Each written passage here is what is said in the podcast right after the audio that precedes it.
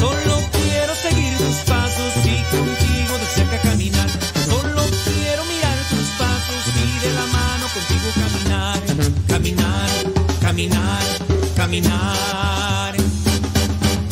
No, no, no. No quiero caminar como una tortuga, yo no quiero caminar.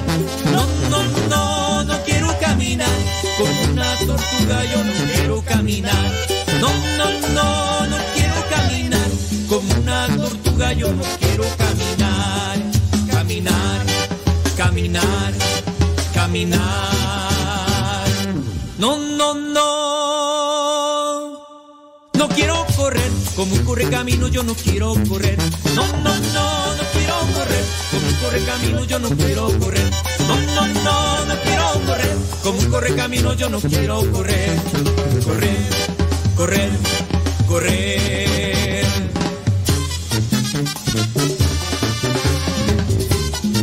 Tranquilitos, tranquilitos.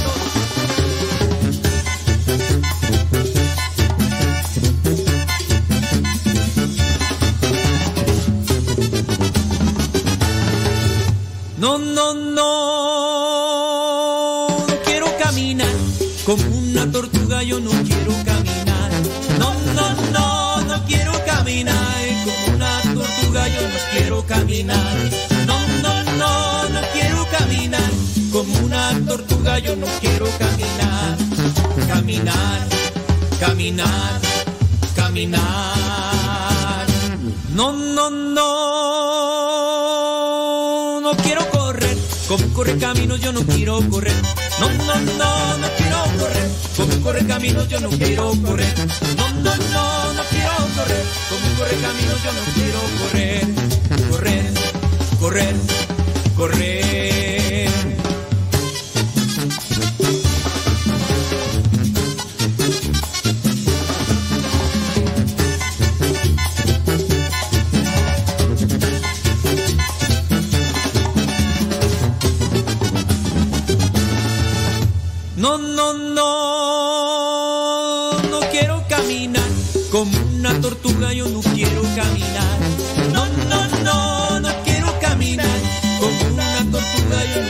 No, no, no, no quiero caminar como una tortuga, yo no quiero caminar. Caminar, caminar, caminar. No, no, no, no quiero correr como corre camino, yo no quiero correr. No, no, no, no quiero correr como corre camino, yo no quiero correr. Corre camino, yo no quiero. Correr, correr, correr.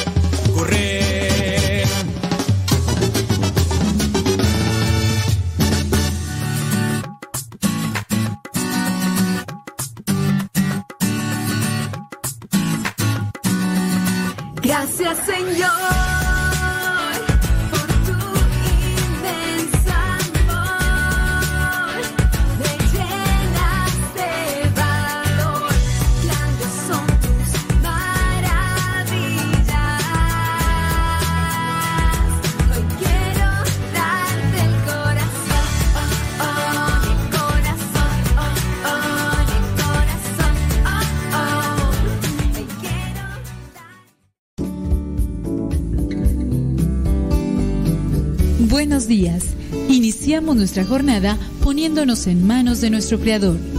Pedimos su gracia para enfrentar como hijos suyos cada reto que la vida nos presente, acompañados de María, la dulce Madre que nos invita a proclamar las grandezas del Señor.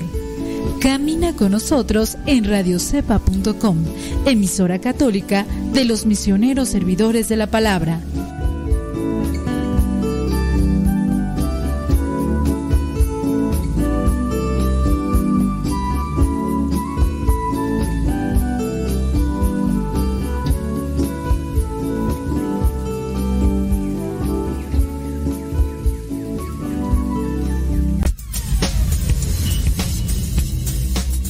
Refrán que a Dios rogando y con el mazo dando. Y el que madruga, termina más temprano. Inicia la mañana con una reflexión. Aquí, en tu programa, al que madruga. con el padre modesto Lule Zavala. Comenzamos.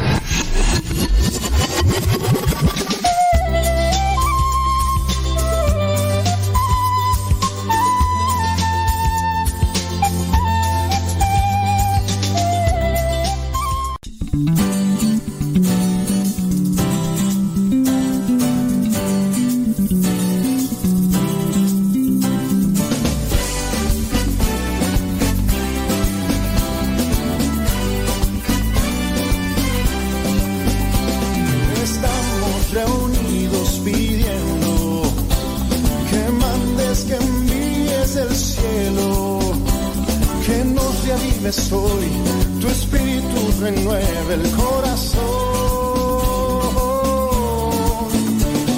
Es tiempo que riegues los campos, que podes, que envíes el cielo, torrentes de amor que inunde el corazón y todos los desiertos beban hoy. Manda, Señor,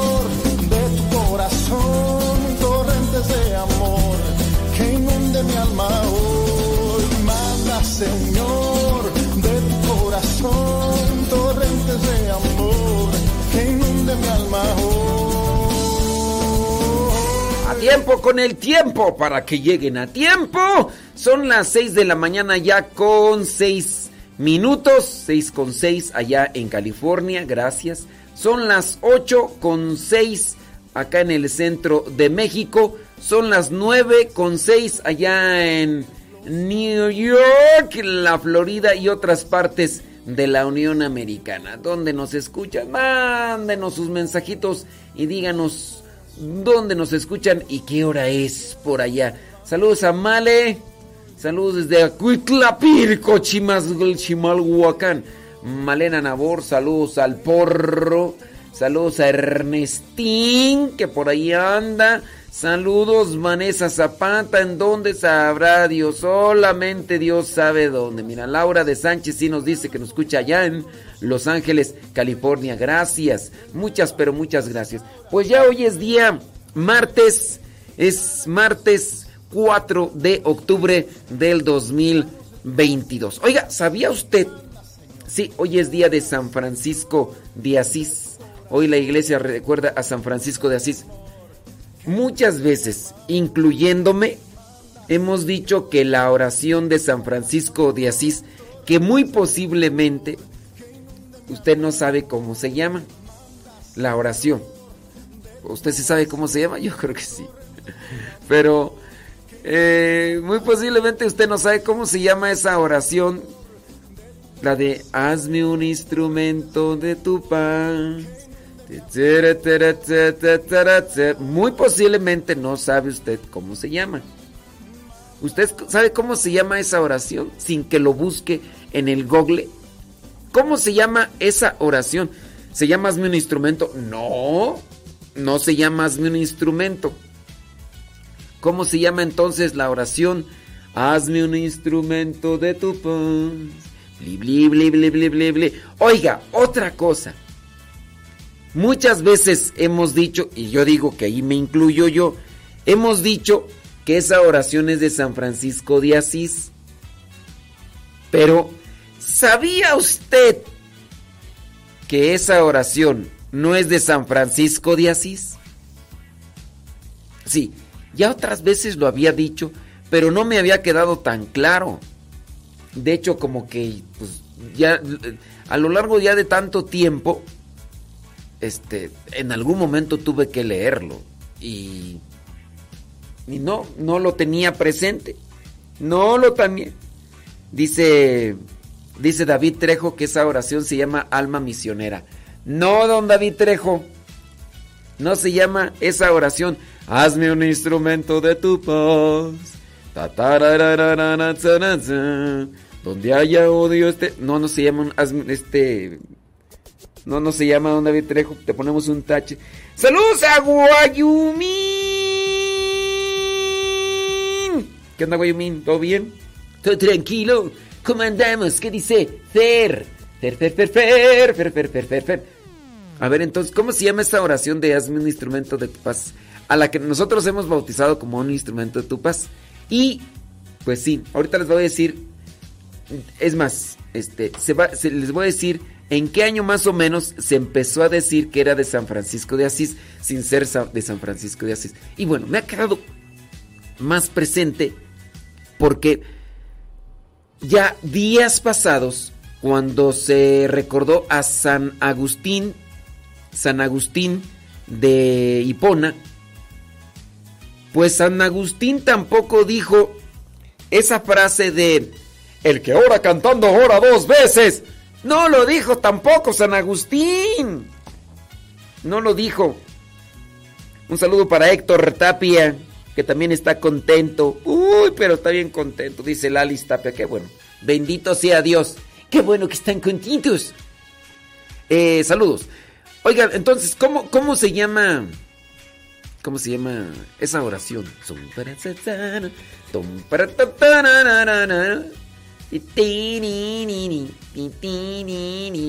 Dice, hay un canto, eh, no, bueno, eso no. Eh, la pregunta es, saludos. Mm, ahorita, ahorita pasamos a los saludos. Eh, ok, eh, bli, blu, blu, bla, bla, bla, bla, bla, bla. Se llama, acá están platicando, se llama Oración de San Francisco. No, que les estoy diciendo que no es de San Francisco de Asís, hombre.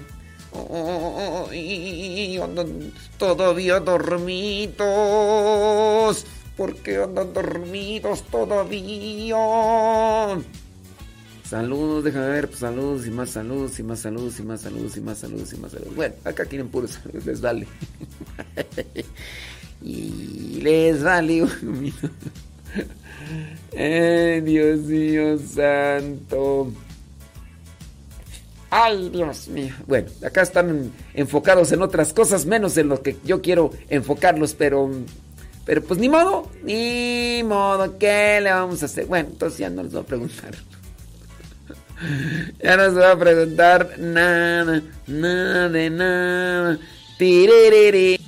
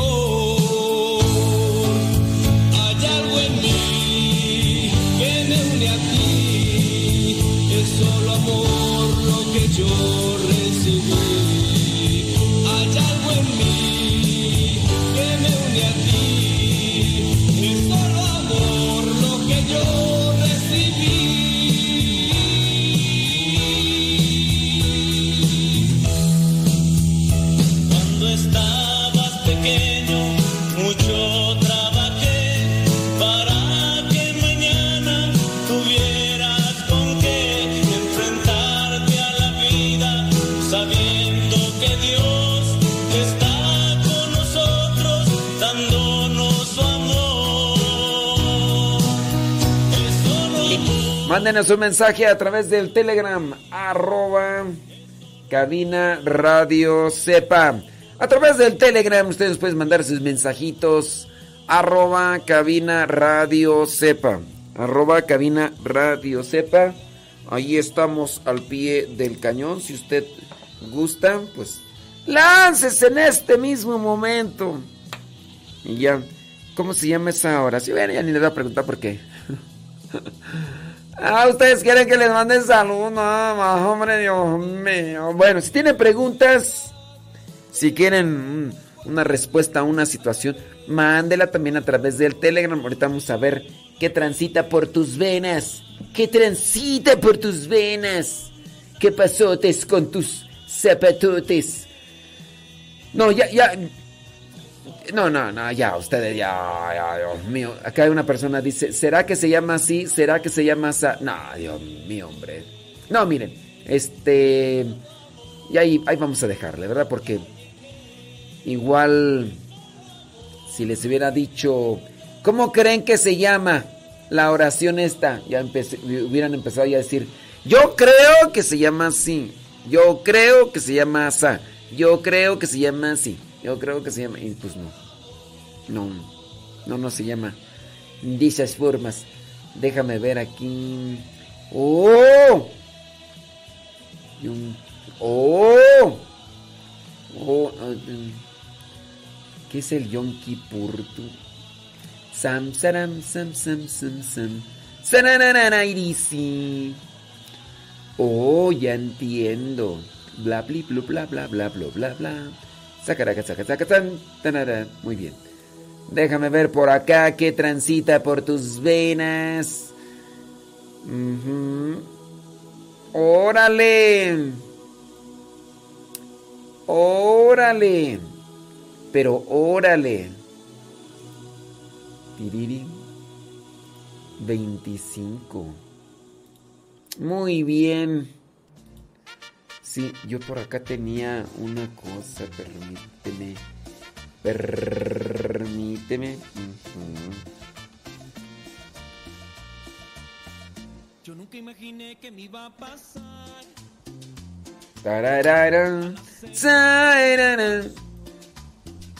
Datos de San Francisco. Yo una vez creo que había puesto ese artículo. Ah, sí, mira, aquí tengo yo. Ay, qué barbaridad, hombre, qué barbaridad. Sí, ya, ya vamos al aire. Bueno, vámonos. Me daba miedo saber de Dios, pero su amor me transformó. Creía que jamás me iba a perdonar, de mis pecados me iba a liberar. Nunca imaginé que me iba a enamorar, pero él sabe cómo y me enamoró. Me enamoré de ti, Señor Jesús, me enamoré.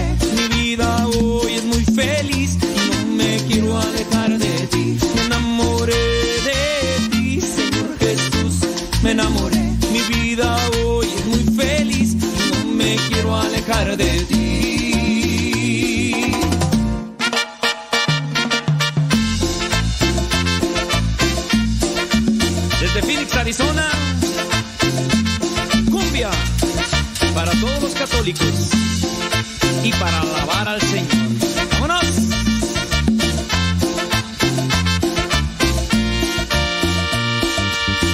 Creía que jamás me iba a perdonar, de mis pecados me iba a liberar. Yo nunca imaginé que me iba a enamorar pero él sabe cómo y me enamoró. Me enamoré de ti, Señor Jesús, me enamoré. Mi vida hoy es muy feliz no me quiero alejar de ti.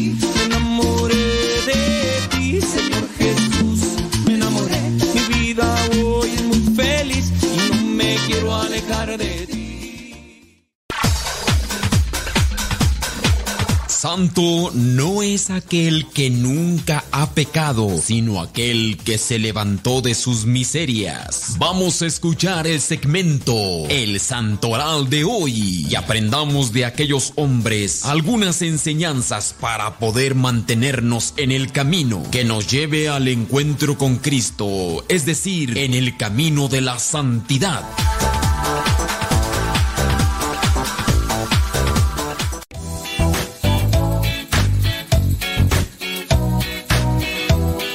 Huracanados, señoras y señores.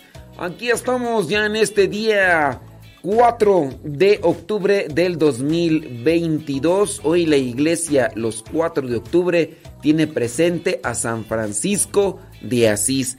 Pienso yo, uno de los santos más populares, por decir de los más conocidos, incluso tomado en cuenta eh, tanto por sus escritos, algunas de las cartas que escribió, pero como le decía hace un ratito, no escribió esta oración que, ¿cómo dice la oración? Hazme un instrumento de tu pan. Y es que yo nomás me acuerdo de la canción. Nada más me acuerdo de la canción. Aquí está, mira. Tiriri. Les voy a decir cómo se llama, de hecho, la oración. La oración no se llama hazme un instrumento de tu paz. Hazme un instrumento de tu paz que donde que allá donde hay donde hay odio yo ponga amor. Que allá donde hay ofensa yo ponga el perdón. Que allá donde hay discordia yo ponga la unión. Que allá donde hay rencor yo ponga la verdad. Bueno, esa oración muchas veces atribuida a San Francisco de Asís, pues no es de San Francisco de Asís. Y ahorita les voy a decir. ¿Cómo se llama la oración? Se llama así. Oración simple. Esa oración se llama oración simple. Oración simple. Así es como, como se, se llama. Sí, y más o menos fue como en el año 1900 y fracción. Ahorita no tengo el dato así completo, completo. Pero más o menos fue como en el año 1900 y fracción cuando empezó a decirse que era de San Francisco de Asís. Pero pues empezó ahí a otro de, otro lugar se tomó y después empezó a divulgar que era de San Francisco. Y como nadie lo desmintió, pues se quedó. Y desde ahí pues se ha pasado de boca en boca, pero están los datos, están ahí las otras oraciones por las cuales se piensa que era de San Francisco y todo comenzó porque dijeron, esto es, esta oración va con el ideal de San Francisco. Así fue como se publicó uh, la primera vez. Esta oración va con el ideal de, de Francisco, no le decían San Francisco, porque fueron de los seguidores de San Francisco, de los eh, de la orden franciscana. Entonces dijeron, esto va con el ideal de Francisco y así se tomó, alguien lo pone a leer por ahí y dicen, ah, sí, dice aquí que es de San Francisco. Y porque a veces así se hacen los chismes, así se hacen los chismes. Personas que a veces no escuchan y nada más oyen y bueno, oyen dependiendo de ciertas circunstancias y llegan y te dicen cierto tipo de cosa y pues no. Como por ejemplo cierta persona que me dijo, es que cierto padre habló mal de ti. Dijo en un video esto, esto y esto con relación a este tema. Y pues yo digo, bueno, yo no conozco al padre, esto y lo otro, pero pues no sé por qué lo diría, pero... Y pues resulta que otra persona se puso a escuchar el video y no habla mal de mí. Pero la otra persona oyó mal y me trajo el chisme. Y, y, bueno, así empiezan los problemas y en vez de ser instrumentos de paz, somos instrumentos del diablo para andar regando chismes cuando no hemos escuchado y nada más nos hemos dedicado a ir. Pero esa situación después la platicamos, criatura del Señor. Vámonos a lo que es el santoral. Decía hoy San Francisco de Asís. También la iglesia tiene presente a Santa Oriana o Aurea. Oriana o Aurea, ella es abadesa. También tiene la iglesia presente a San Petronio.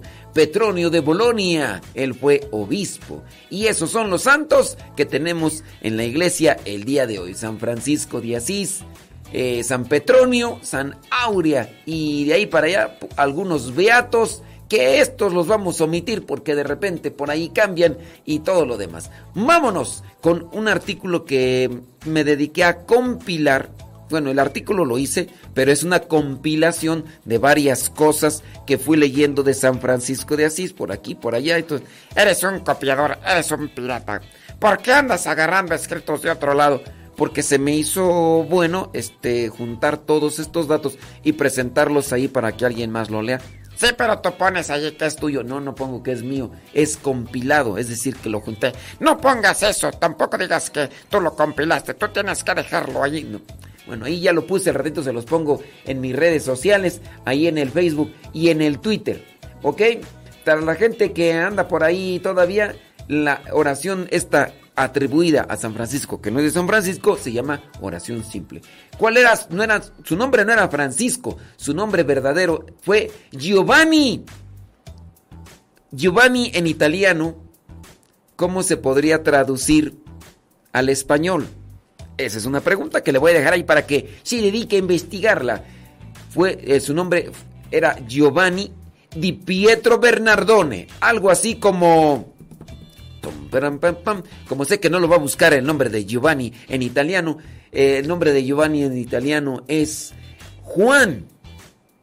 Juan. Eh, en este caso, Di Pietro es de Pedro. Bernardone, pues así, Bernardone. Bernardone, entonces, más o menos sería así como Juan de Pedro Bernardone. Acuérdense que antes, pues no había apellidos.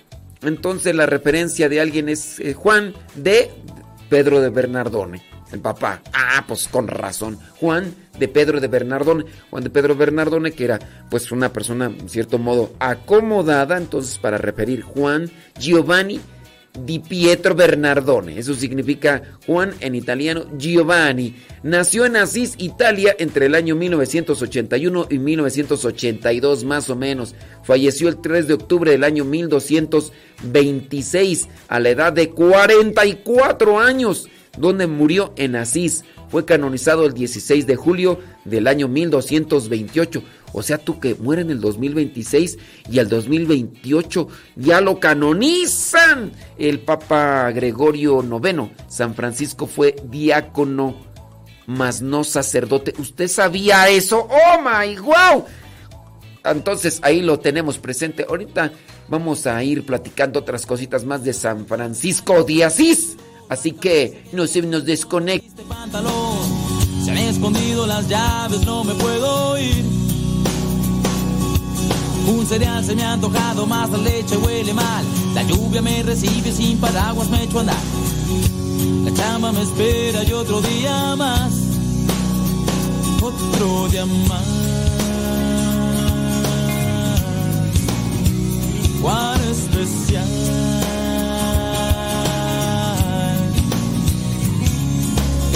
Hay mil detalles, cosas suelen suceder, las que dan sabor al caldo y las que salen súper bien.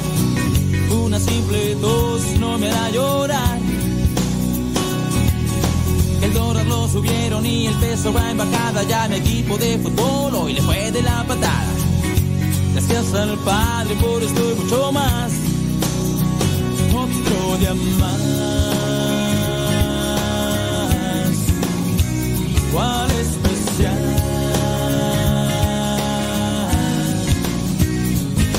Al Padre gracias por lo que falta y lo que tengo. Por cada uno de mis fracasos y mis sueños. Porque a pesar de que soy gigante, aún sigo pequeño. Por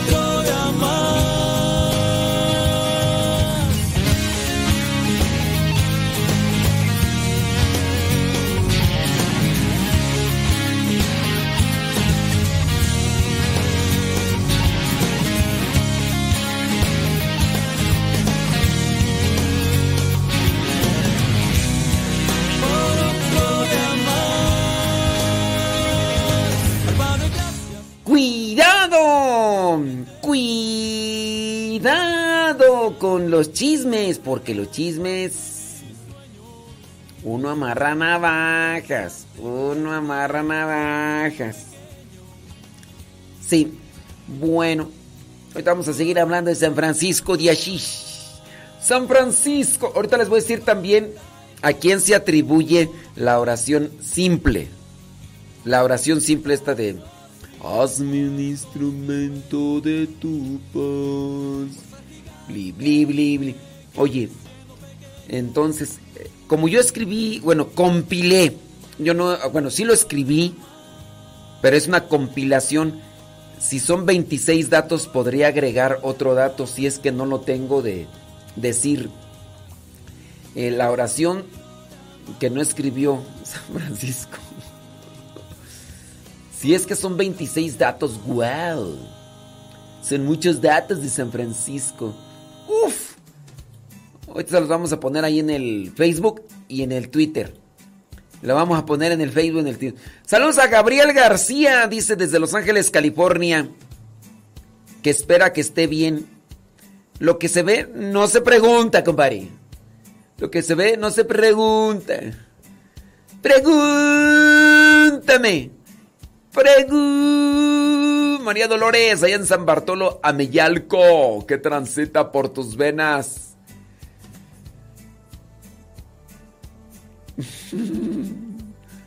Ay, ay, ay, ay, ay. Saludos a Florencia Pérez en New York.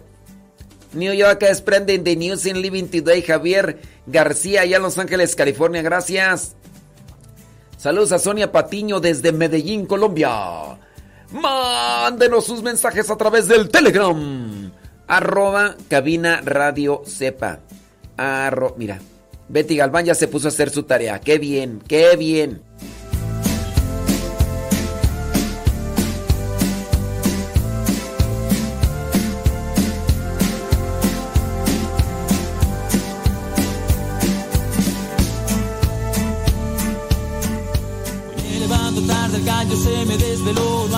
Camisa que combine con mi triste pantalón. Se han escondido las llaves, no me puedo ir. Un cereal se me ha antojado, más la leche huele mal. La lluvia me recibe sin paraguas, me echo a andar. La chamba me espera y otro día más. Otro día más. Cuán especial.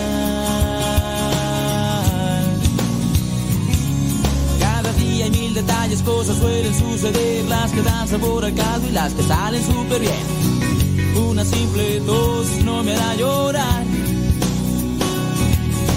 El dólar lo subieron y el peso va en bajada. Ya mi equipo de fútbol hoy le fue de la patada. Gracias al Padre por esto y mucho más. Otro día más. ¿Cuál especial?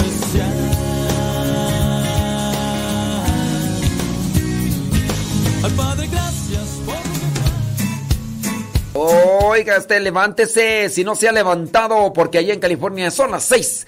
6 de la mañana con 31 minutos. Acá en México son las 8 con 31 minutos. Mira, Betty Galván sí se puso a hacer su tarea y sin duda se puso a buscar por ahí. Eh, la oración que dice hazme un instrumento de tu paz eh, es llamada oración simple, como la llamaban en, Asís a la mitad del siglo XX y fue atribuida a San Francisco de Asís, pero no es de San Francisco de Asís. Seguimos con más datos que ahorita les voy a compartir ahí en mis redes sociales. Voy a ponerles el, este artículo de 26 datos, que yo creo que vamos a agregar ya más datos, ¿verdad? Su padre, Pedro Bernardone, por eso es Giovanni di Pietro Bernardone. Giovanni, Juan de Pedro Bernardone. Su padre Pedro Bernardone fue comerciante. Por eso es que, ¿a quién van a conocer? Pues al comerciante. Pues por eso es Juan, Juan. Fue un comerciante que trabajaba en Francia. Como se encontraba en dicho país cuando nació su hijo. La gente lo apodó Francesco, el francés, a su hijo. Entonces, como se encontraba eh, en dicho país cuando nació su hijo, el papá como era comerciante andaba en Francia. Nace su hijo y entonces, pues al hijo lo apodan el francés, que eso es lo que significa Francesco, Francisco en español. Francesco el francés, porque el papá andaba en Francia, andaba en Francia cuando nació su hijo. Acuérdense que su hijo nació en Asís, Italia, pero el papá andaba en Francia, entonces pues dijeron, pues eh, Francesco, el francés. Y de ahí, de ahí se le quedó. No es que, ah, es que cuando se metió con los franciscanos San Francisco de Asís le cambiaron el nombre. No, porque si hay algunas comunidades religiosas, institutos religiosos, en los cuales se cambian los nombres. Yo soy religioso, pero aquí en nuestra comunidad no se cambia el nombre. No se cambia el nombre. En otras comunidades sí. Aunque yo he sabido de las comunidades de mujeres, instituto de mujeres, pero yo no he sabido instituto de hombres donde se cambien los nombres, tú. Voy a investigar eso, es una nota curiosa, irrelevante, pero interesante. O sea que vamos a checar, sí, porque en las mujeres sí se cambia. Por ejemplo, Sor Tere- Teresa Benedicta de la Cruz, ¿Cómo era su nombre? Edith Stein. Ándele, pues, ahí está. Bueno, entonces por eso le decían Francisco. No se llamaba Francisco, acuérdense que se llamaba Juan. No se llamaba Francisco, se llamaba Juan. El Francesco. Dato número 3. Tuvo al menos un hermano más. El nombre de él era Angelo. O en este caso, Ángel. Francisco recibió la educación regular de la época en la que aprendió latín. Claro, la educación regular de la época, pero porque su papá era comerciante y pues sin duda había una, una posición económica que le permitía estudiar. De joven vivió, dato número 4, de joven vivió cómodamente entre lujos y riquezas. Pues como no, pues era hijo de un comerciante. Y como pues su papá tenía dinero, hacía la costumbre de algunos de algunos jóvenes, pues este caso Francisco o Juan gastaba mucho dinero. Yo conozco algunos que no tienen dinero y de todas maneras gastan lo que no tienen y quedan todos endeudados. Después andan ahí sufre y sufre pidiendo prestado aquí para pagar donde deben, nada más. Bueno, también tenía ambiciones de ser empresario.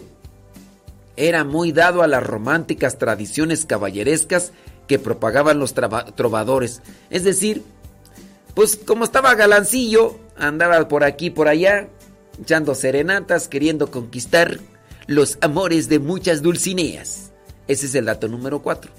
Dato número 5. Cuando tenía cuando tenía cerca de 19 años, antes de su conversión, se unió al ejército y luchó en una guerra que se libró entre las ciudades de Perugia y Asís, o sea que anduvo ahí como soldado. Fue prisionero durante un año, pero finalmente fue liberado ileso. Con relación a esto de que fue encarcelado, yo digo que en parte hasta le ayudó. En ocasiones se tiene que tocar fondo, en, ocasiones se tiene que sufrir para despertarse de, de estar encerradito en su área de confort o en su burbuja resguardada. En ocasiones tiene que suceder eso para que se despierte. Ya sea a veces un accidente o a veces una separación matrimonial por un tiempo para que aquel que no quiere hacer caso pues entienda y, y vea con mayor claridad. Porque a veces eso es lo que se necesita tú. A veces eso es lo que se necesita y pues en estos casos pues imagínense. Entonces eh, hay que tener mucho cuidado en ese sentido porque pues bueno, no, no, no tenemos que llegar a esa situación. Pero cuando, cuando ya pasa, pues, pues pasa. Entonces, en el caso de Juan o Francisco, pues tuvo que pasar eso. Tuvo que pasar eso para, para que pudiera eh, entrar en reflexión, entrar en meditación y darse cuenta de las cosas que no son convenientes. Por ahí platicaba yo con una señora, decía que su esposo, pues como que no quería cambiar, era un tanto rejego. El, señor tuvo que sufrir un accidente bastante fuerte que lo llevó, en este caso, pues al... lo llevó a, a- a estar postrado en cama durante mucho tiempo. Pero dentro de lo que vendría a ser ese mucho tiempo, pues en ese tiempo que estuvo ahí sufriendo en cama, le ayudó para reflexionar. Entonces, al estar reflexionando ahí, tuvo una conversión. Y en esa conversión, pues bueno, ahí las cosas. Dato número 6. De acuerdo con los relatos, fue en un viaje a Apulia en el año 1205, mientras marchaba a pelear, cuando durante la noche escuchó una voz que le recomendaba regresar a Asís. Así lo hizo y volvió ante la sorpresa de quienes lo vieron, siempre jovial, pero envuelto ahora en meditaciones solitarias, porque pues ya había estado preso, entonces ahora se dedicaba a pensar, a reflexionar, que eso es lo que a veces algunas personas no hacemos. Y digo, no hacemos como por ejemplo en el caso de algunas personas que andan muy metidas, pongamos el ejemplo, un ejemplo que casi no se da, pero que podría ser válido.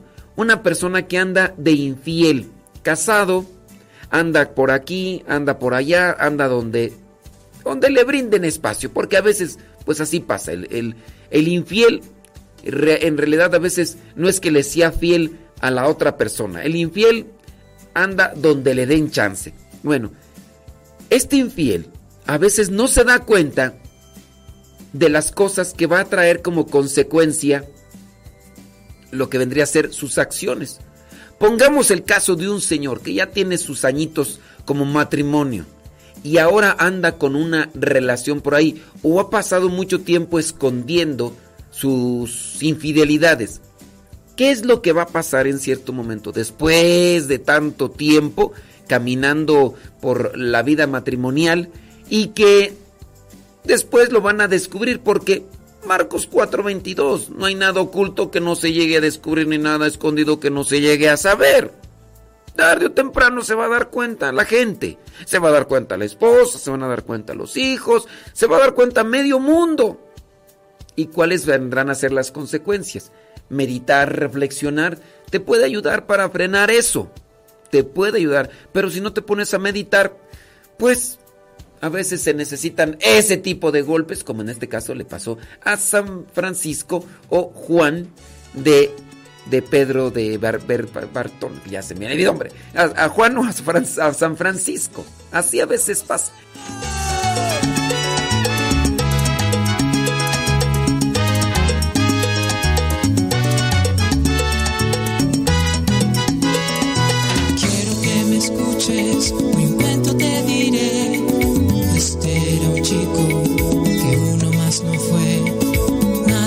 Especial había en toda su vida. Solo que él se hizo de sus fallas y caídas. Amistad predicaba con su vida, él hablaba, todo él repetía. Seamos sal y no saliva, la gente lo ignoraba, sus amigos él que se habrá creído el loco, un santo de capillita. Ja, ja, ja. Por donde anduviera, era todo un problema. Siempre encaraba el egoísmo indiferencia.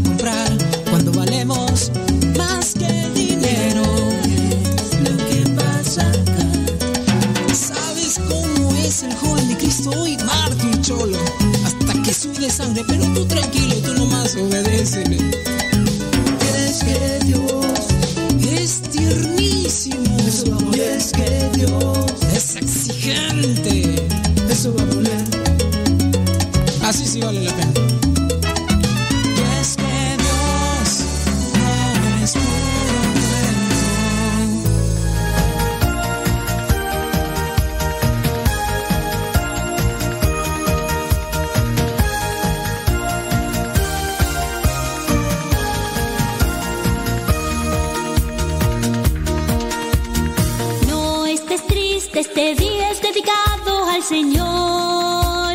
La alegría del Señor es nuestra fuerza. No estés triste, este día es dedicado al Señor. La alegría del Señor es nuestra fuerza. Levantados bendigamos al Señor. Clamemos a Él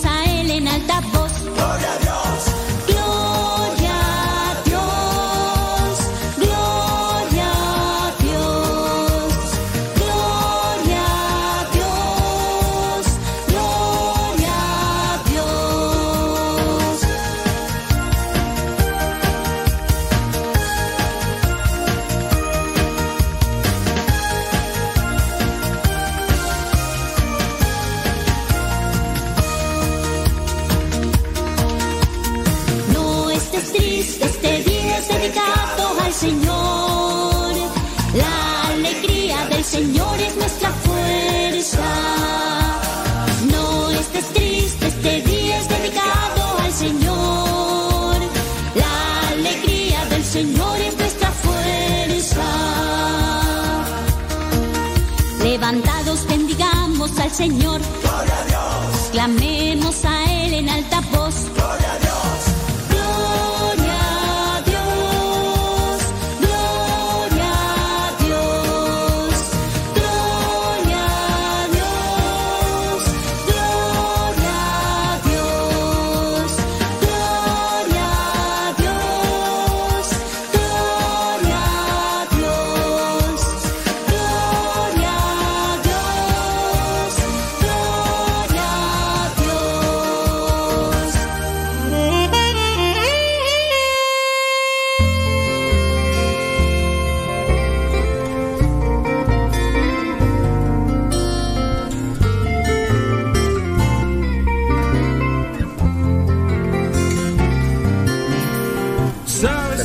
Fíjense que son las ya que eh, 47 minutos después de la hora, 47 minutos después de la hora.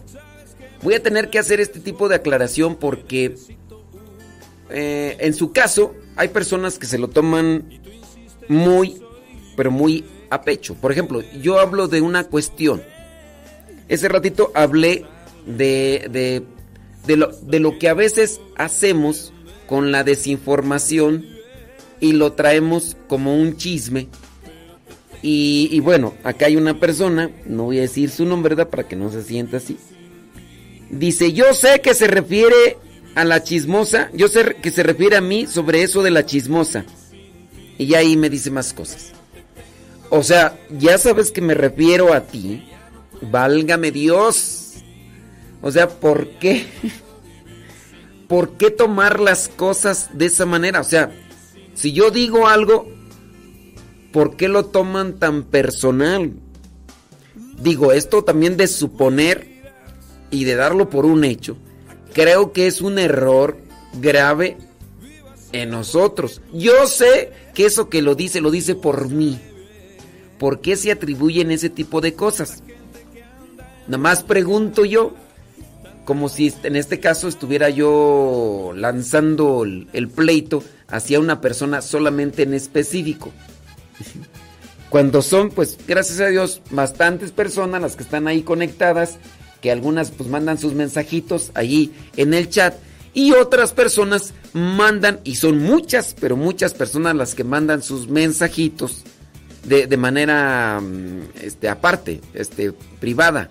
O sea, solamente para nosotros, solamente nadie más los puede ver.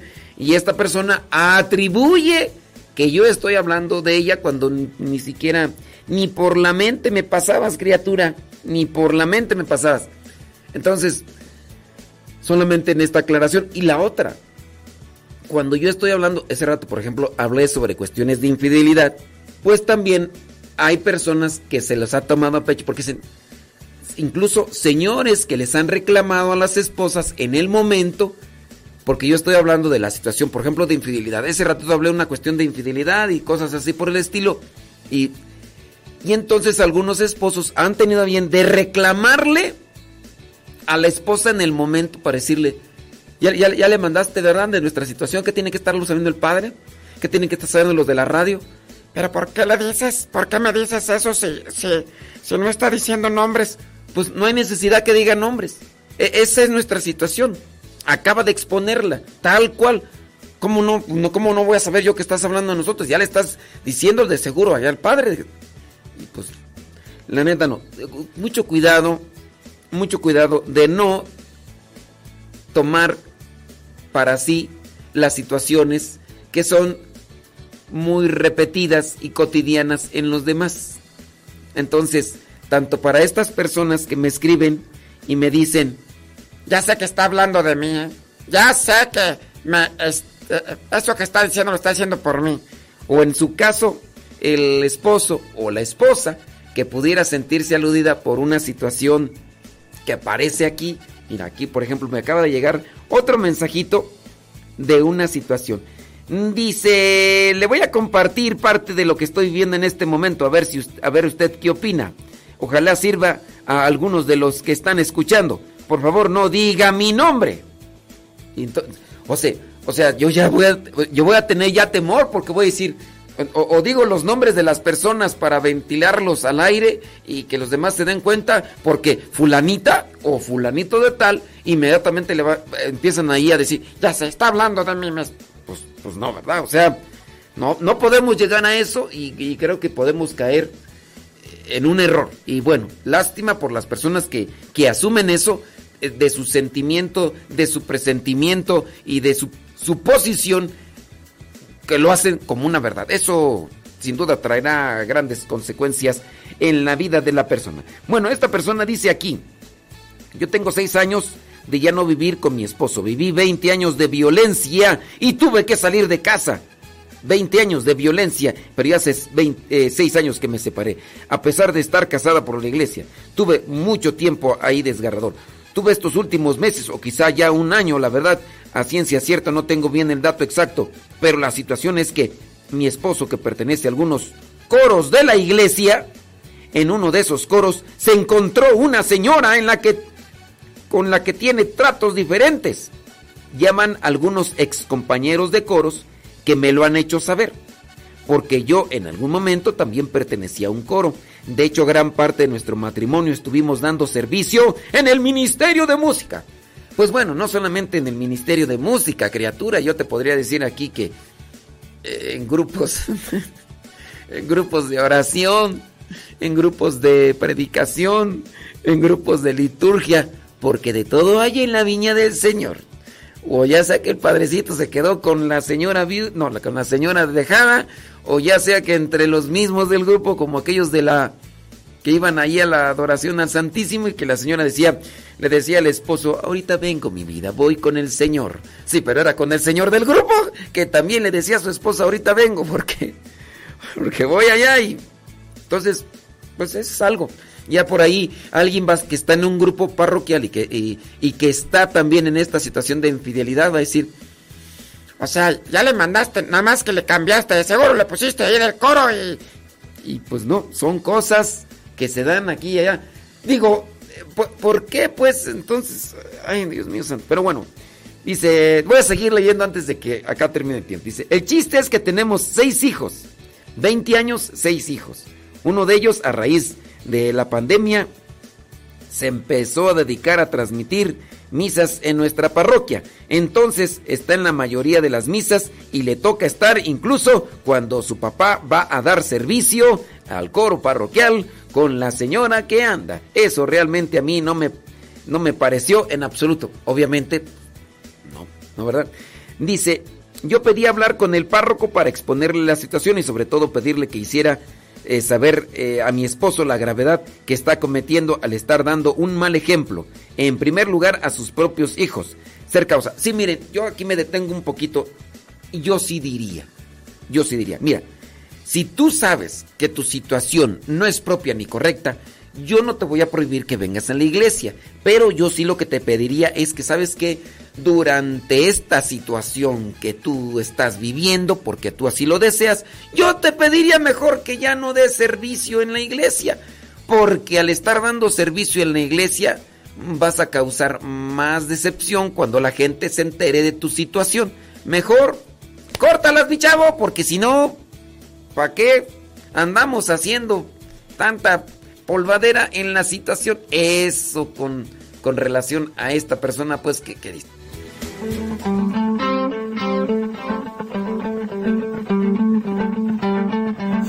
todo lo puedo, contigo soy muy feliz. Mis días serán grises y ahora son arcoíris. La tristeza sale el día y me canto ahora es gozo. A responsable le llamo todopoderoso. Siempre abierta las manos para el que quiera un abrazo. Préndete, muévete, actívate, goza hermano. Esto es para ti, así que déjalo subir. Si el fuego se quema, algo bueno es para ti. No pares de cantar, no pares de saltar.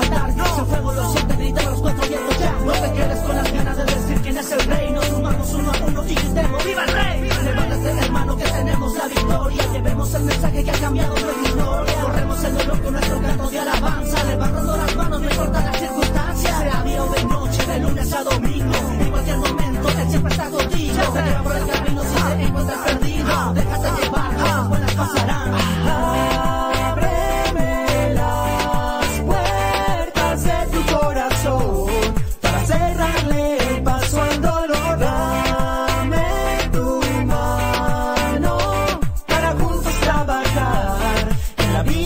Señor.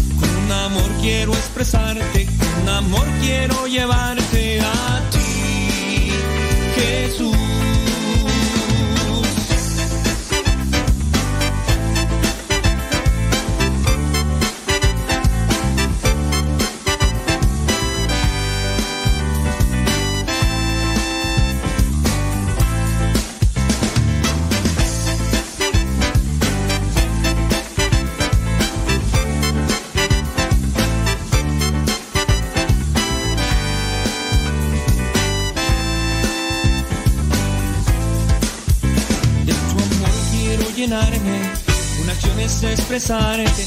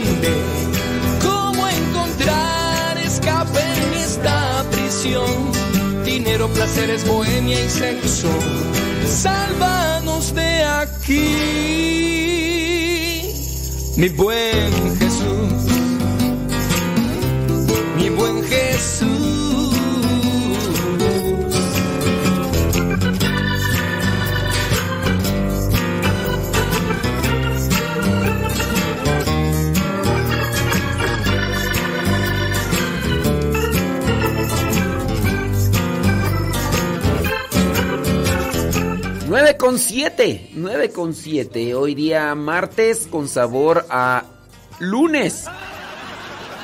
Sí, es martes con sabor a lunes porque, pues, para las personas que no nos siguen en el diario misionero, el día domingo, el día sábado, les he comunicado que el día lunes me iba a ir a mi retiro, a mi jornada de retiro espiritual que tengo al inicio de mes. Esto solamente pues, para las personas que, que no nos siguen porque pues ya encontré por ahí personas, ¿por qué no estuvo ayer? Que no sé cuánto, que aquí.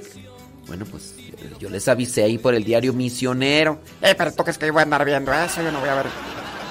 Pero ayer, ayer todo el- el- al inicio del mes regularmente tengo mi jornada de reflexión, meditación y oración con mis hermanos sacerdotes y junto con el padre fundador que gracias a Dios está aquí cerquita. Y como está aquí cerquita, pues puede echarle una vueltecita y, y listo. Entonces, esa es digamos que una de las cuestiones por las que ayer no estuvimos en vivo y a todo color. Y pues eh, nosotros les dejamos bastante material, bastante material para que ustedes pudieran reflexionar también. y perdidos no se dan cuenta. Cristo está a su lado. Sálvanos Jesús.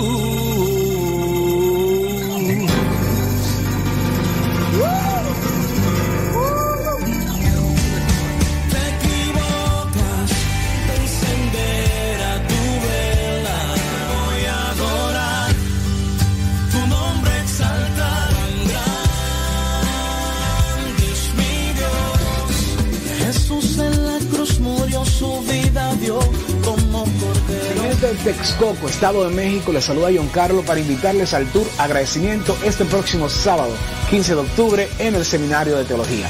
Será una bendición llevar música de Dios, compartir con ustedes, adorar al Rey como Él se lo merece. Aquí te dejamos toda la información. Te espero. Más información al teléfono 775 186 53 70 775 186 53 70 Traigo conmigo un millón de versos para hacer canciones que te enamoren, para que se alegren los corazones. Bendeciré tu nombre, oh Dios, eres mi ayuda y mi protector. Espíritu Santo, me lo darás. Hay un pueblo que clama. Señor, trabajas en el pecador, oh Dios, y recuerda tu gente. ¿Sabes qué es el prejuicio? El prejuicio es aquel pensamiento que se hace juzgando algo o a alguien antes de conocerle. Prejuicio, o sea, hacemos un juicio antes de que le conozcamos aquello o a esa persona.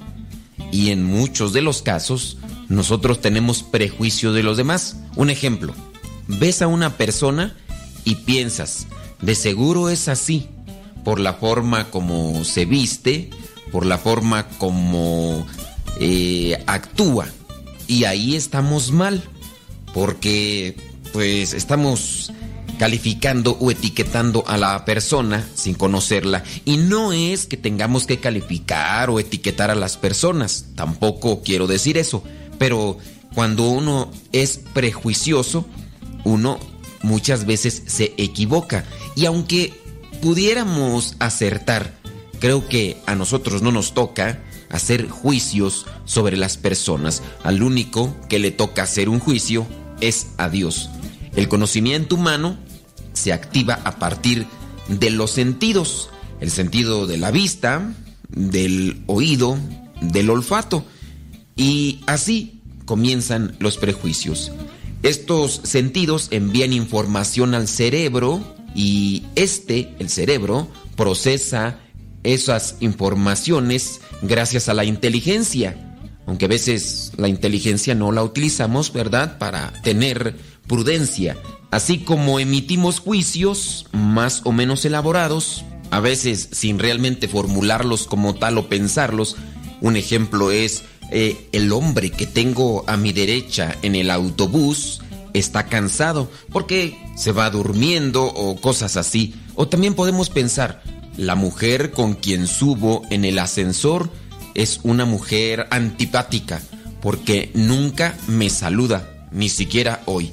Y ya ahí nosotros estamos haciendo un prejuicio, o sea, solamente por una pequeña característica calificamos o etiquetamos a la persona. Cuando vemos a alguien por primera vez captamos información acerca de cómo se presenta, de sus palabras, de la acción que está desarrollando en ese momento. Y nos hacemos una primera idea, pero a esos pocos datos de que disponemos añadimos contenido que ponemos en relación con ellos. La marca de una prenda de ropa me habla de cuánto dinero ha gastado y qué clase social o a qué clase social pertenece quien la lleva, pero no tiene por qué ajustarse a la realidad. El arreglo personal me anima a acercarme al sujeto mientras que cuando la persona está desalineada y también vemos que le hace falta higiene, puede que me lleven a rechazarla, pensando que a lo mejor esa persona es drogadicta o que incluso me va a asaltar. Y nos podemos equivocar. El prejuicio es una opinión preconcebida, generalmente negativa, hacia algo o a alguien, como mencionamos. Es un juicio que no se desprende de la realidad, sino que se ha elaborado en nuestra mente a partir de datos reales, ¿sí? Que han sido unidos correcta o erróneamente a otros. ¿Qué ocurre si nos dejamos llevar por el prejuicio? Pues vamos a juzgar a la persona de forma equivocada, pero no porque tengamos que andar juzgando a las personas, no. No dejamos que sea ella quien se exprese y en cambio damos por válida nuestra opinión acerca de esa persona o acerca de aquello que estamos juzgando. Miramos de reojo y desplegamos la imaginación porque creemos conocer ya cuáles serán sus siguientes pasos o cómo podría incluso saber aquella comida que estoy mirando. Vemos a una persona vestida elegantemente y pensamos, persona decente. Vemos a una persona que está vestida de manera descuidada y un tanto sucia y pensamos drogadicto, delincuente, asaltante. Por los prejuicios podemos perder la oportunidad de conocer a personas maravillosas, pero también de brindarles apoyo. A lo mejor puede ser que esa persona realmente esté necesitada y tú piensas, de seguro quiere el dinero para drogarse y no es así. Dicen que la ignorancia voluntaria es el enemigo de la cultura y de la fraternidad entre las personas y los pueblos. Dos actitudes necesarias para quitar los prejuicios, para combinar esa deformación de la inteligencia que nos lleva a prejuzgar antes de comprobar cómo es realmente aquello o aquella persona, es positivo tener en cuenta dos actitudes. No te dejes llevar por la primera impresión. Busca siempre conocer mejor a la persona. También te puedes equivocar. Con la primera impresión piensas que es lo mejor, que es la mejor persona y en este caso, con el paso del tiempo puede causarte un daño. Tampoco pienses que es la peor persona del mundo porque puedes equivocarte y no brindar ayuda a esta persona que a lo mejor realmente lo necesita. Entonces, primero, no te dejes llevar por la primera impresión. Trata de conocerle más a eso o a esa persona. Número dos, deja que las personas puedan explicar el porqué de su comportamiento o de su manera de ser antes de juzgarlas. En este caso, cuando te toque conocer la comida o alguna cosa material, trata de hacer la prueba antes de hacer un juicio. Eso te va a ayudar para no equivocarte. Y como tercer paso yo pienso que aunque uno tenga un prejuicio, todavía lo más errado es compartirlo.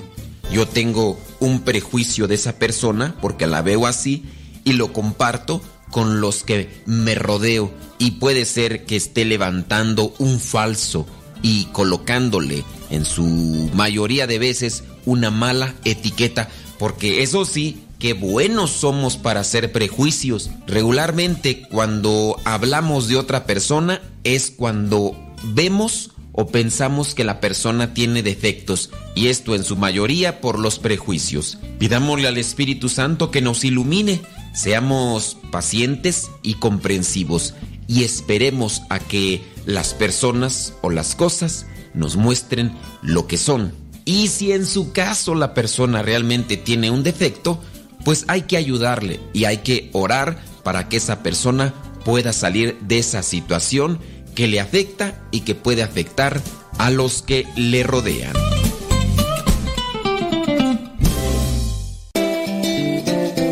Quien ha conocido a Dios no puede callar. Escuchas Radio Cepa.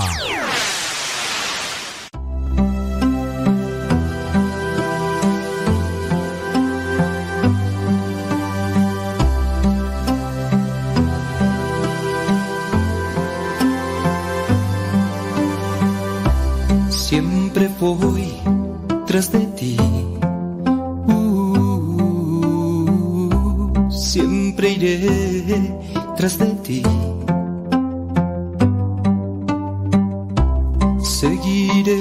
Tus pasos al caminar. Eres mi fuerza,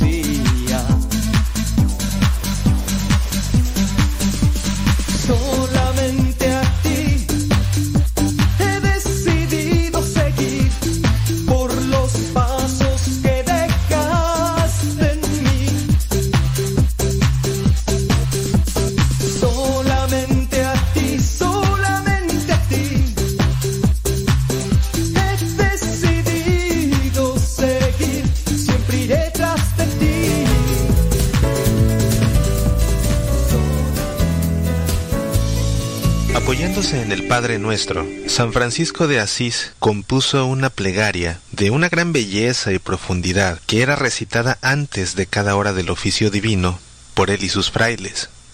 La oración dice así.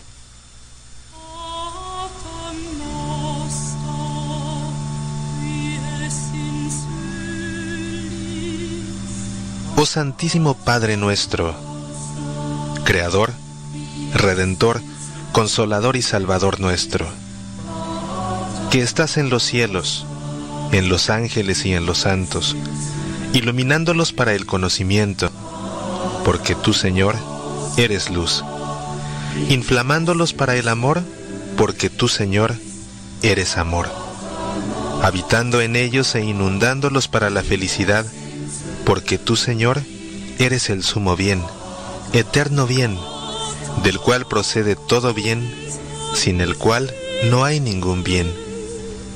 Santificado sea tu nombre, esclarezcase en nosotros la noticia de ti, para que conozcamos cuál es la anchura de tus beneficios, la largura de tus promesas, la altura de tu majestad y la profundidad de tus juicios. Venga tu reino, para que tú reines en nosotros por la gracia y nos hagas llegar a tu reino, donde existe la visión manifiesta de ti, el amor perfecto de ti, la feliz compañía de ti, el goce eterno de ti. Hágase tu voluntad así en la tierra como en el cielo, para que te amemos con todo el corazón, pensando siempre en ti, con toda el alma, deseándote siempre a ti, con toda la mente, dirigiendo a ti todas nuestras intenciones, buscando en todo tu gloria, y con todas nuestras fuerzas, empleando todas nuestras energías y los sentidos del alma y del cuerpo exclusivamente al servicio de tu amor, y para que amemos a nuestros prójimos como a nosotros mismos, atrayendo a todos a tu amor en cuanto esté de nuestra parte, gozándonos de los bienes ajenos como de los nuestros, compadeciéndolos en sus males y no causando ofensa alguna a nadie. El pan nuestro de cada día, tu amado Hijo, nuestro Señor Jesucristo, dánosle hoy, para recuerdo, inteligencia y reverencia del amor que ha tenido con nosotros y de lo que por nosotros dijo, hizo y padeció. Y perdónanos nuestras deudas, por tu misericordia inefable, por el valor de la pasión de tu amado Hijo, y por los méritos y la intercesión de la Beatísima Virgen y de todos tus elegidos. Así como nosotros perdonamos a nuestros deudores, y lo que no perdonamos del todo, haz tú, Señor, que lo perdonemos del todo, a fin de que amemos sinceramente a los enemigos por ti, e intercedamos devotamente por ellos ante ti, no devolviendo a nadie mal por mal, y tratemos de ser útiles a todos en ti. Y no nos dejes caer en tentación, oculta o manifiesta, repentina o insistente, mas líbranos del mal, pasado, presente y futuro.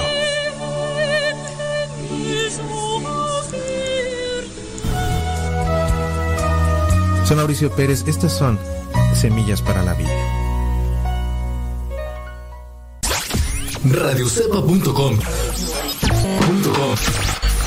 Radiocepa.com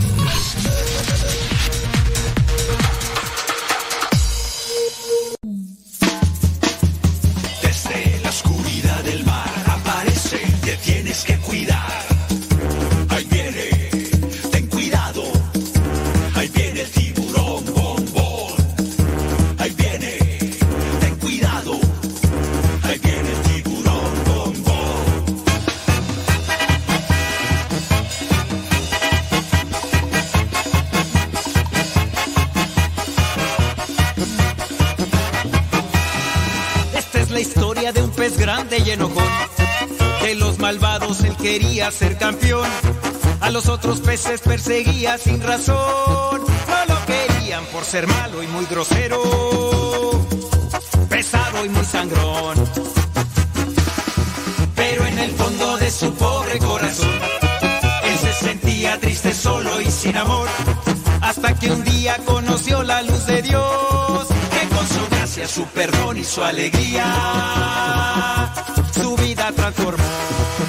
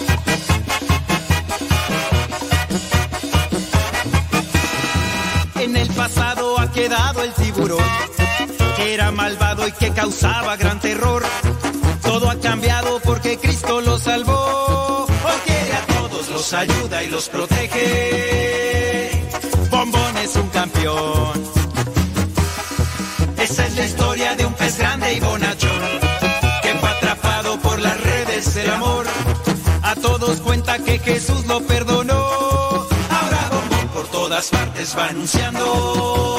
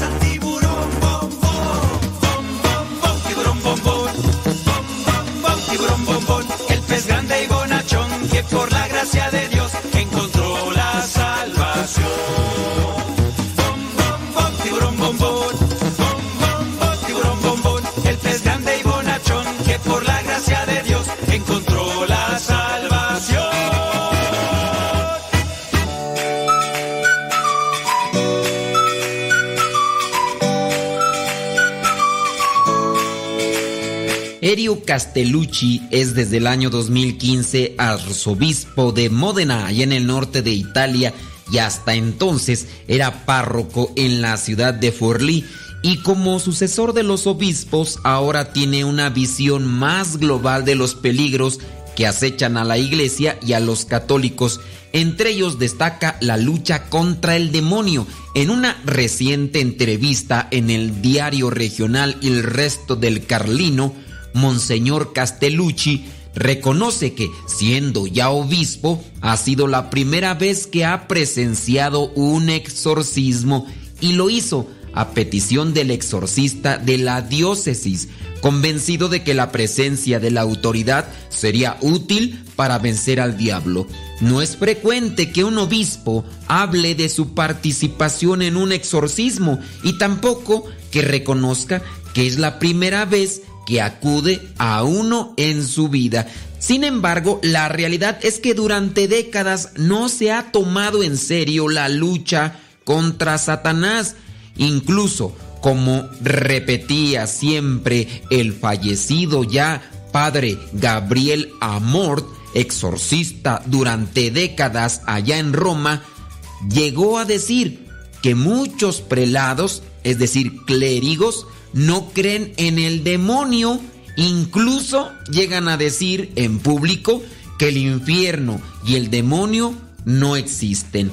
De este modo, durante décadas apenas ha habido exorcistas en las diócesis y por lo tanto muchos sacerdotes pues no están familiarizados con este ministerio. Pero la dinámica está cambiando y ya son muchos los obispos que están nombrando exorcistas en sus diócesis y se están viendo obligados a formar aún más debido al gran número de posibles casos ya existentes. La entrevista del obispo en la que habla abiertamente de Satanás y admite sin problemas que hasta en ese momento nunca había participado de un exorcismo ayudará a luchar contra el triunfo del demonio que durante décadas casi había conseguido convencer a todo el mundo de que no existía.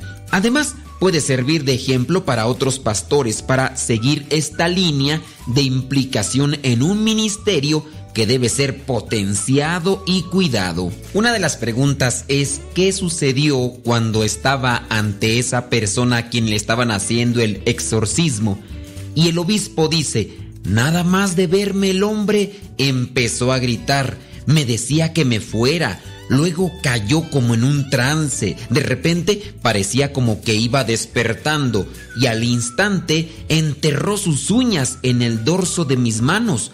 Su mirada era diabólica y los insultos irrepetibles, así también como las maldiciones. Otra de las preguntas fue, muchos piensan que el diablo es puro invento medieval. ¿Qué responde a eso, monseñor? Su respuesta fue, están equivocados. Basta ver algunos exorcismos para entender que el mal es una entidad precisa, una realidad. Ten mucho cuidado. Recuerda que una de las armas más utilizadas por el demonio es hacer creer a todos que él no existe.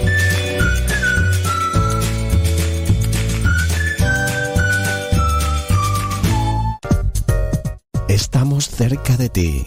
Música especial para acompañarte.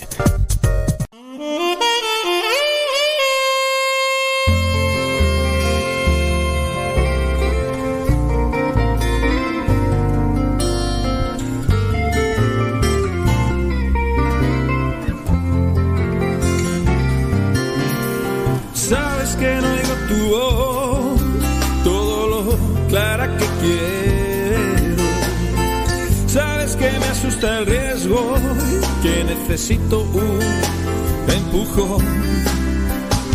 Y tú insistes que soy libre, que me dejas escoger y me haces pasarlo mal hasta que logro entender. baby.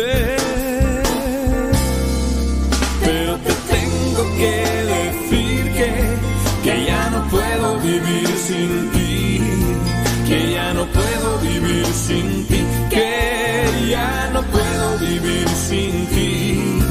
Pero te tengo que decir que, que ya no puedo vivir sin ti, que ya no puedo vivir sin ti, que ya no puedo vivir sin ti.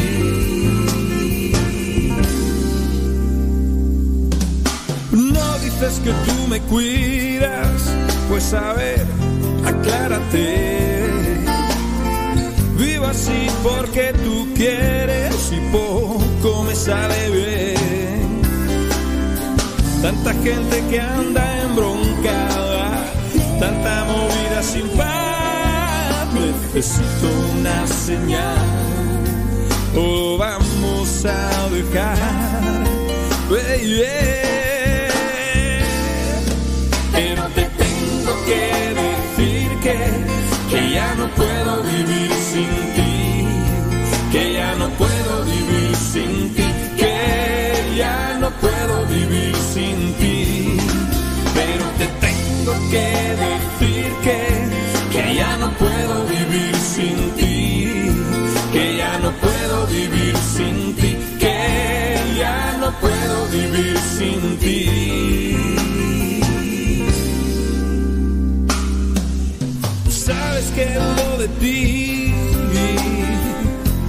Que me canso en la lucha. Sabes que te hago culpable de tanta calamidad. Sí. Y me ciego en mi interior. Siento mi vida cansada y desde mi corazón mando toda la fregada. Uh, perdón, no puedo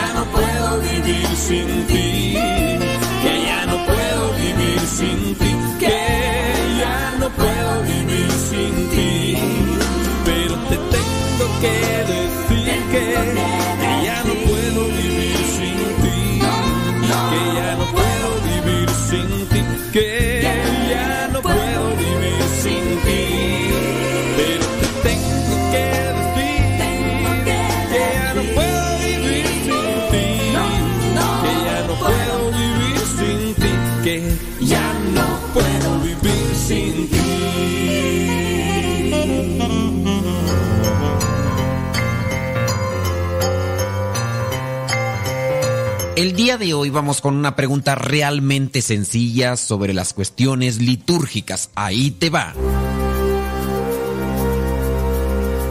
La pregunta es la siguiente. ¿Cuándo termina el año litúrgico dentro de la iglesia? Bueno, es que el año litúrgico es el que rige a la iglesia, yo espero que lo sepas. ¿Cuándo termina el año litúrgico dentro de la iglesia?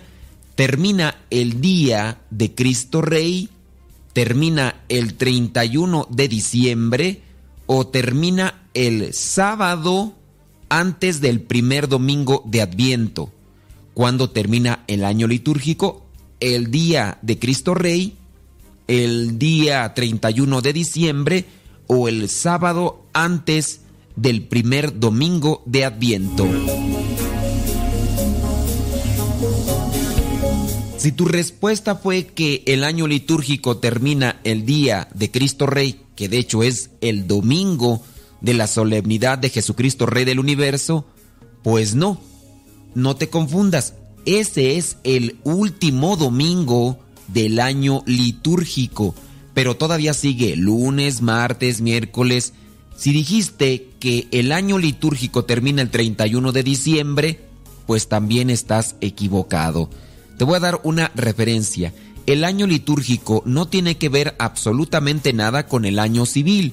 De hecho, el año litúrgico tiene diferentes días y hay lo que son tiempos litúrgicos que no se fijan a lo que es el año civil. Un ejemplo, el día 24 de diciembre se celebra lo que es el nacimiento de Jesucristo, pero solamente es una de las fechas que están realmente fijadas en el calendario.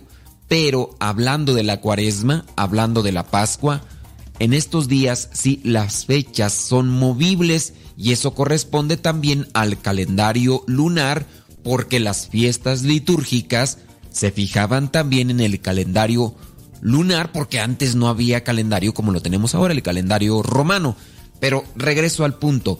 El año litúrgico comienza el primer domingo de Adviento. Entonces, el año litúrgico comienza el domingo, entonces termina un sábado antes. Para nosotros los cristianos católicos debe ser muy importante esta fecha del el año litúrgico, ya que viene a ser el año nuevo para cada uno de nosotros, así como el año civil, el año civil determina lo que es una etapa, inicio de una etapa, inicio de proyectos, también para nosotros debe significar que el año litúrgico es un nuevamente comenzar a prepararnos para acercarnos más a Dios. El año litúrgico pues comienza el primer domingo de Adviento y termina un sábado antes del primer domingo de Adviento. Es cuestión de tener un calendario litúrgico y ahí te va marcando lo que es el inicio del año y las diferentes fechas litúrgicas dentro de la iglesia. Así podrás ver cuándo comienza Cuaresma, las diferentes fiestas que hay, las solemnidades, las memorias y de hecho también podrás ver en qué ciclo está el año litúrgico. Un tanto complicado poderlo explicar en este tiempo tan corto, pero ojalá puedas buscar más información sobre el año litúrgico y también tenerlo a la mano para que tú sepas cuando vienen estas fiestas importantes dentro de la iglesia y de esa manera puedas celebrarlas.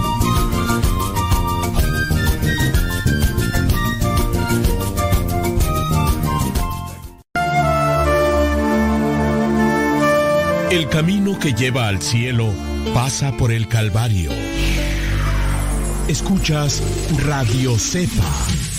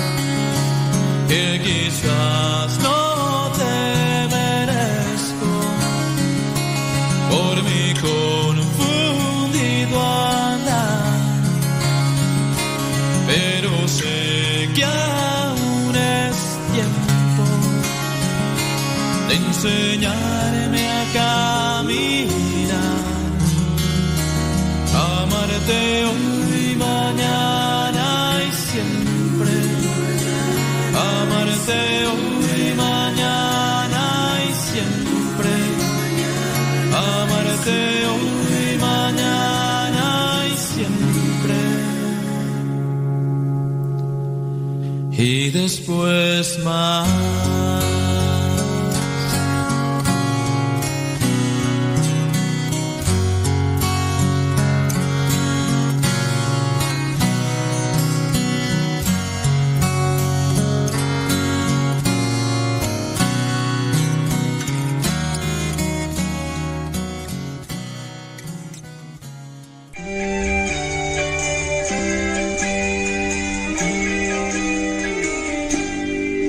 Resulta imposible dejar de pensar en el poverello, en el Cristo de la Edad Media, el juglar de Asís, San Francisco.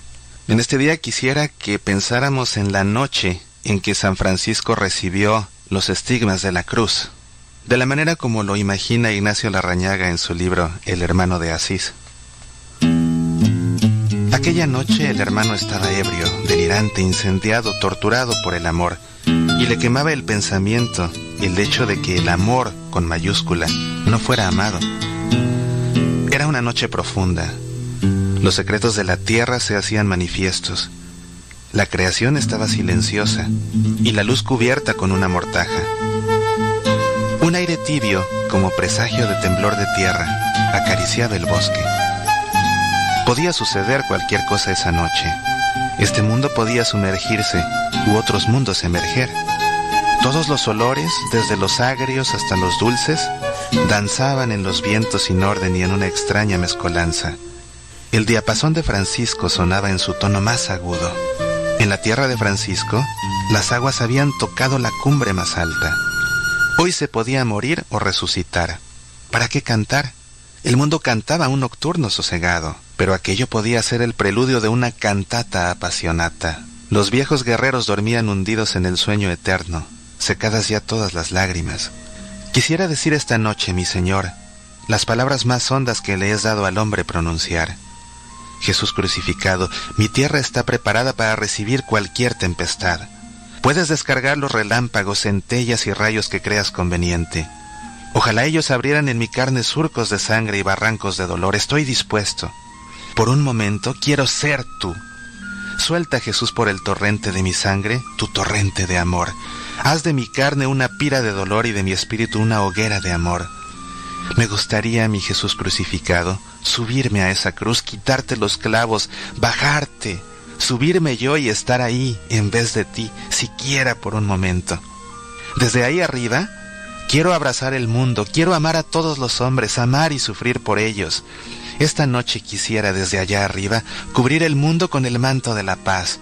Esta noche quisiera reunir todos los andrajos y tumores de los hijos de los hombres, levantar con ellos un altar en medio del mundo y reducirlos a un holocausto final para que solo quede la ceniza de la paz sobre el suelo de la alegría. Esta noche quisiera que todos los navíos de los mares fueran empujados por los vientos del amor, quiero incendiarme esta noche en la pira del dolor para que solo quede el amor. Y después de eso, puede acabarse todo, porque ya hemos llegado a la cumbre de la resurrección. Jesús crucificado, esta noche renuncio a todo y entrego una moneda y por ella venga la sombra bendita a los nidos humanos y la risa alegre a los ojos de los niños. Esta noche salgan las abejas a los campos floridos, retírense los ejércitos a los cuarteles de paz, abandonen los dolientes las camas, salgan los enfermos de los hospitales y el dolor se retire para siempre a sus oscuras guaridas. Jesús, venga sobre mí todo el dolor del mundo para transformarlo en amor total y que nadie, de ahora para siempre, sea visitado por el dolor y sea envuelto el mundo en los brazos de la dulzura. Así pasó la noche. Cuando en los confines del horizonte una tenue claridad anunciaba la llegada del día, hubo algo así como un estampido. Fue un acorde de dolor y amor que entró como tempestad en las arterias de Francisco. Desde el cielo descendió como un meteoro incandescente el amado Jesús crucificado. Los aires se henchían de dulzura. Jesús era fuego, energía, fuerza, dolor y gozo abatiéndose sobre el poverelo. En ese momento, Francisco estaba mirando hacia el oriente. A simple vista la aparición semejaba a un serafín cubierto de seis alas ígneas. Pero al aproximársele la visión, el hermano observó que debajo de las alas se divisaba la efigie de un hombre crucificado. El delirio se apoderó del poverelo. Era miedo, júbilo, admiración, pena infinita, gozo enloquecedor y dolor sobrehumano. Todas las espadas del mundo, juntamente con todos los panales de la tierra, cayeron sobre el hermano. Francisco sentíase morir. Estuvo al borde mismo de la vida. Le pareció estar en medio de una furiosa tempestad. De pronto, sintió la misma impresión que si hubiera caído un rayo sobre su cuerpo. Lanzó un grito desgarrador, presa de un dolor sin límites. Mas el pobre quedó dudando si era dolor o placer. A los pocos minutos, sintió como si otro rayo se hubiera abatido abrasadoramente sobre su cuerpo, y así se le descargaron como cinco rayos. Francisco pensó que había llegado su última hora y que ya estaba reducido a cenizas. Mi Jesús crucificado, dijo, descarga sin piedad sobre mí todos tus dolores. Más, Señor, más, que quiero acabar con todo el dolor de la tierra reduciéndolo al amor. Pero no hacía falta. Se había llegado a la consumación. Francisco estaba crucificado. Desapareció la visión. Estaba amaneciendo. Francisco tuvo la impresión de que se había calmado la tempestad y de que todo volvía a la normalidad. A la luz incipiente de la aurora, Francisco comprobaba que sus manos, pies y costado estaban quemados, heridos, taladrados, manando mucha sangre. Las heridas le dolían terriblemente. Francisco, el santo que amó a Jesús con locura, recibió de Cristo la locura de su amor. Soy Mauricio Pérez, estas son Semillas para la Vida.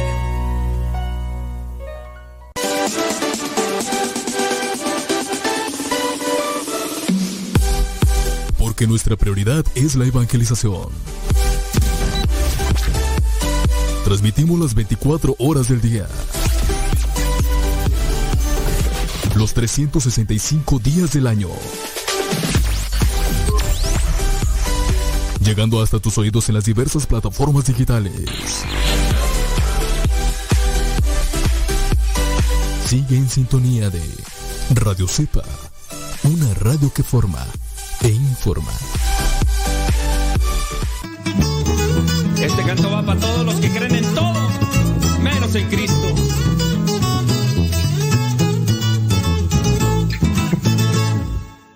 En la oscuridad vivía yo, muy alejado de mi Señor. Creía todo menos en ti, porque a todo decía que sí. La bruja Panchita, Walter Mercado, en la herradura, pata de pollo, el gato negro, el gato blanco y tantas cosas. Yo era así, yo era así. Calzón rosita, calzón morado, en el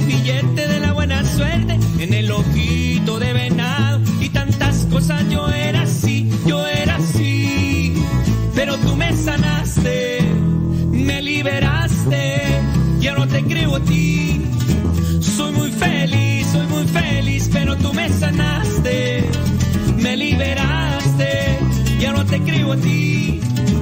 Soy muy feliz, soy muy feliz, ay, ay, ay. Contigo, Señor Jesús, soy muy feliz. En la oscuridad vivía yo, muy alejado de mi Señor, creía todo menos en ti Mercado, en la herradura, pata de pollo, el gato negro, el gato blanco y tantas cosas. Yo era así, yo era así. Calzón rosita, calzón morado, en el billete de la buena suerte, en el ojito de venado y tantas cosas. Yo era así, yo era así. Pero tú me sanaste, me liberaste y ahora te creo a ti. Soy muy feliz, soy muy feliz, pero tú me sanaste, me liberaste y ahora te creo a ti. Soy muy feliz, soy muy feliz, pero tú me sanaste, me liberaste y ahora te creo a ti. Soy muy feliz, soy muy feliz.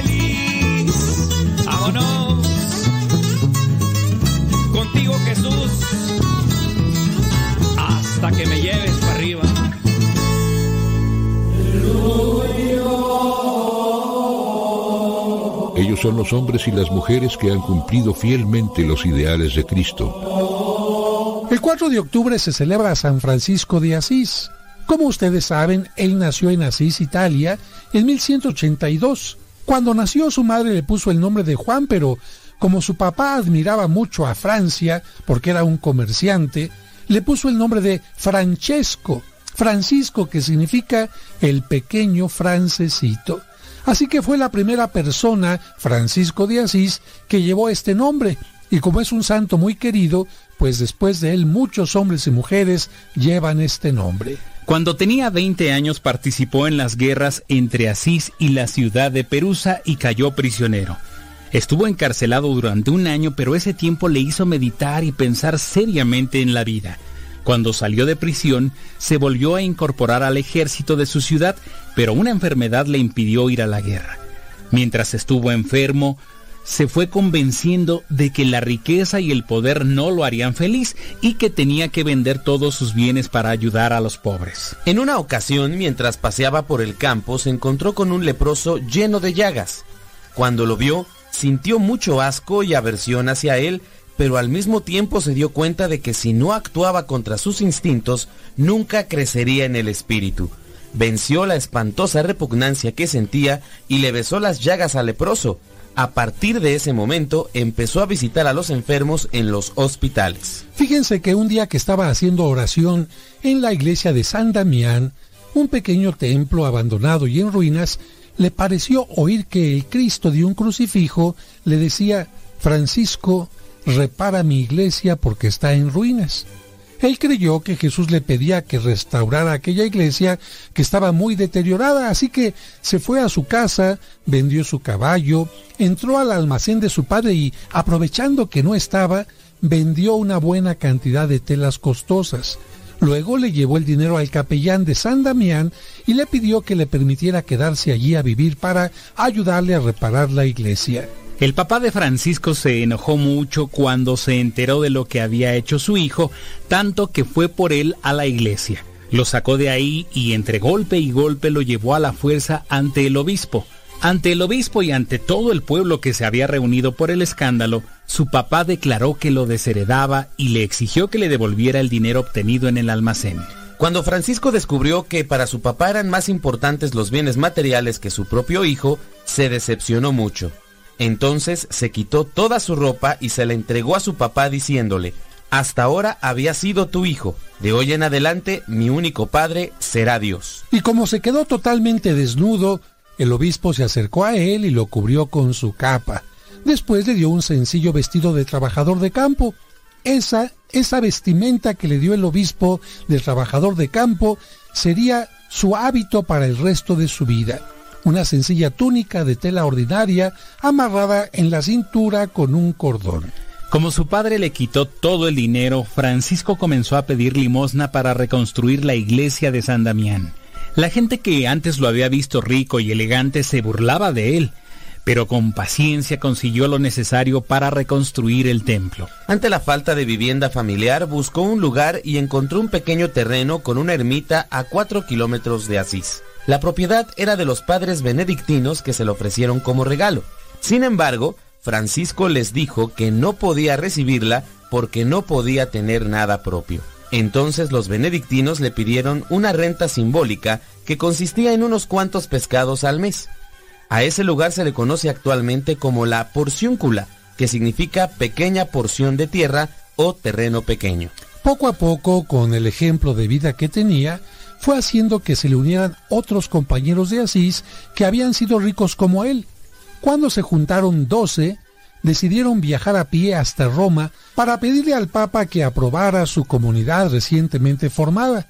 Recibieron la aprobación papal y regresaron a Asís para vivir en pobreza, en oración, en santa alegría y gran fraternidad junto a aquel terrenito pequeño llamado la Porciúncula. Cuando Francisco terminó de reconstruir la capilla de San Damián, se dio cuenta que su misión era mucho más grande. Lo que Dios le pedía no era reconstruir esa iglesia material, sino la iglesia formada por personas que en ese tiempo estaba llena de católicos que confundían la fe con supersticiones. Dios le pedía que se dedicara a predicar y a enseñar especialmente entre los pobres para que no se desviaran de la verdadera fe. En una ocasión que Francisco se retiró 40 días a un monte llamado Albernia para orar, meditó tanto en la pasión de Cristo y en sus heridas que Dios le concedió tener en su propio cuerpo las mismas heridas que tuvo Cristo en las manos, en los pies y en el costado. A estas heridas se les llaman estigmas. Solo un fraile fue testigo de eso y nadie supo que Francisco tenía estas heridas porque él las ocultaba con sus vendas. Solo pudieron verlas hasta que él murió. En cierta ocasión se le ocurrió a Francisco ir a Egipto para evangelizar nada más y nada menos que al sultán y a todos los musulmanes, pero claro, ellos no aceptaron sus mensajes. Entonces Francisco se fue de peregrinación a Tierra Santa para visitar los lugares donde había nacido, vivido y entregado la vida a Jesucristo en la cruz. Por las buenas relaciones de respeto que entabló allí con los musulmanes, los franciscanos están encargados desde aquel entonces de custodiar los santos lugares llamados Tierra Santa. ¿Y es cierto que él inventó los nacimientos que se ponen en la Navidad? Pues sí, efectivamente. Seguramente la experiencia que vivió en Belén la quiso revivir en Italia. Por eso, en una noche de Navidad, en un pueblito llamado Grecio, hizo un nacimiento con personas vivas. De allí en adelante los franciscanos continuaron haciendo nacimientos en distintos materiales. Su saludo era paz y bien. Era un verdadero poeta. Le encantaba recorrer los campos cantando canciones. Amaba mucho a los animales y a toda la creación. Compuso un himno a Dios y a las criaturas. Este himno dice, Alabado seas mi Señor por el hermano Sol y la Madre Tierra, y por los que saben perdonar, etc.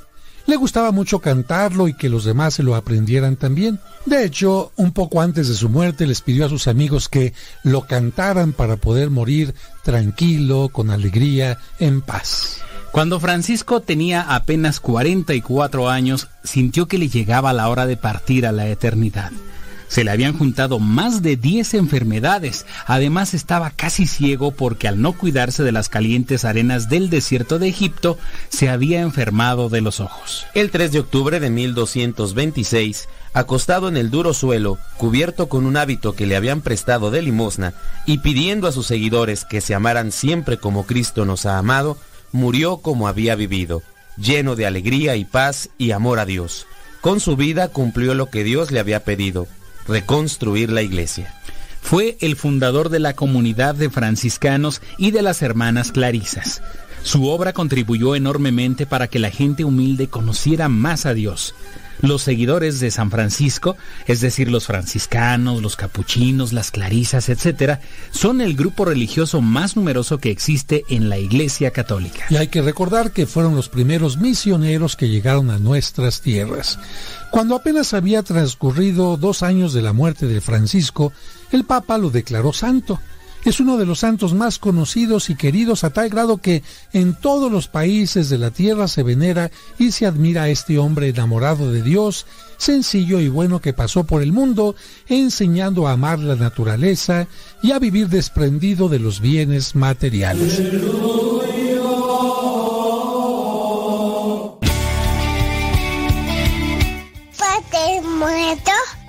Hola, aquí estoy. ¿Me escucha? No. Yo sé, te escucha, no. No, no, yo. Adiós.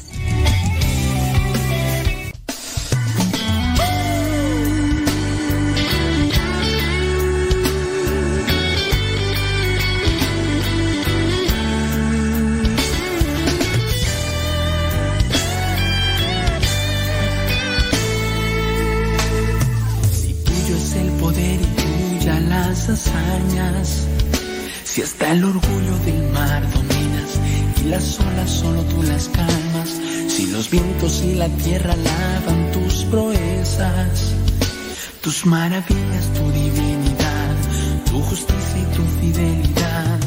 Si el norte y el sur tú los creaste y a poderosos tú los derrotaste.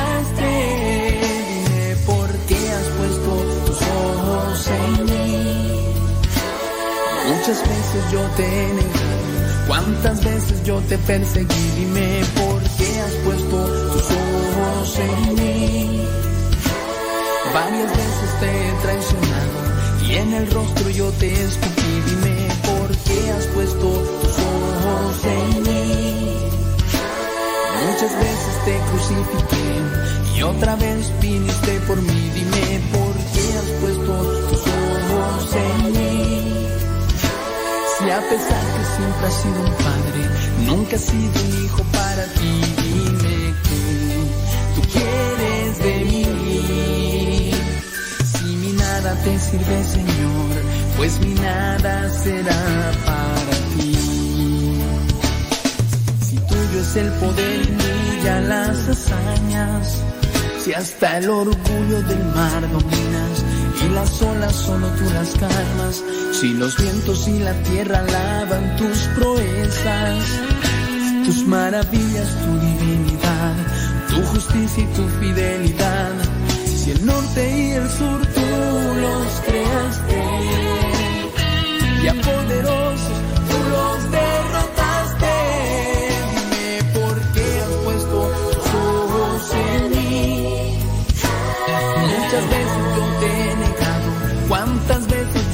perseguí. Dime por qué has puesto tus ojos en mí.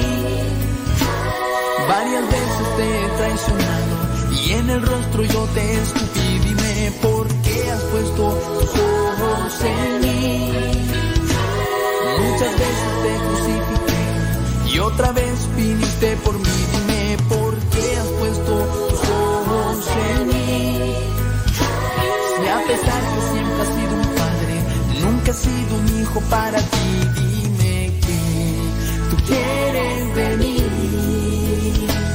Si mi nada te sirve, Señor, pues mi nada será para ti.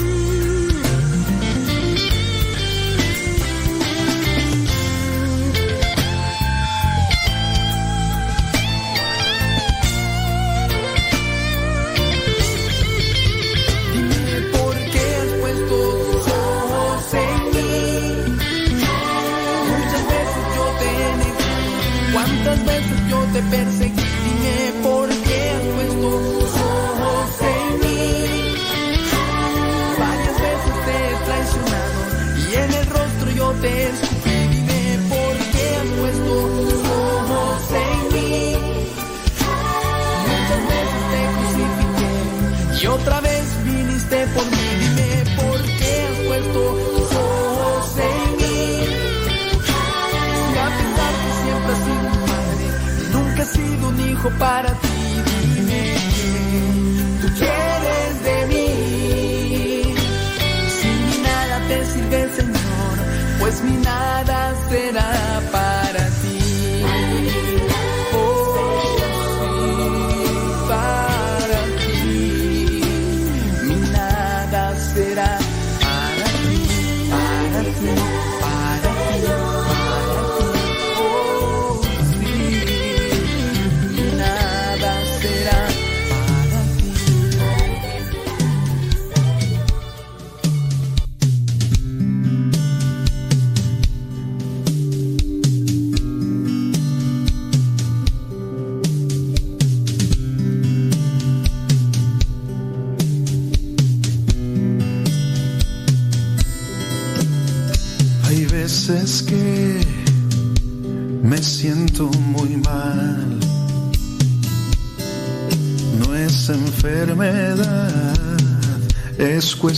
demora.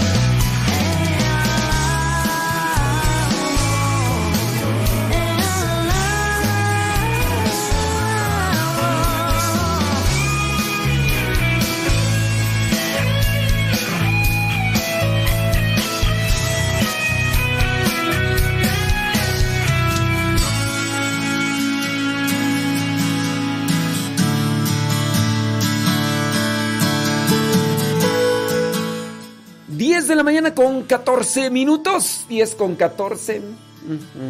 Muchas gracias. Qué bueno que está. Oye, déjame poner eso de lo de. Ah, Así. No, de los datos de San Francisco de Asís. Es cierto. Del cielo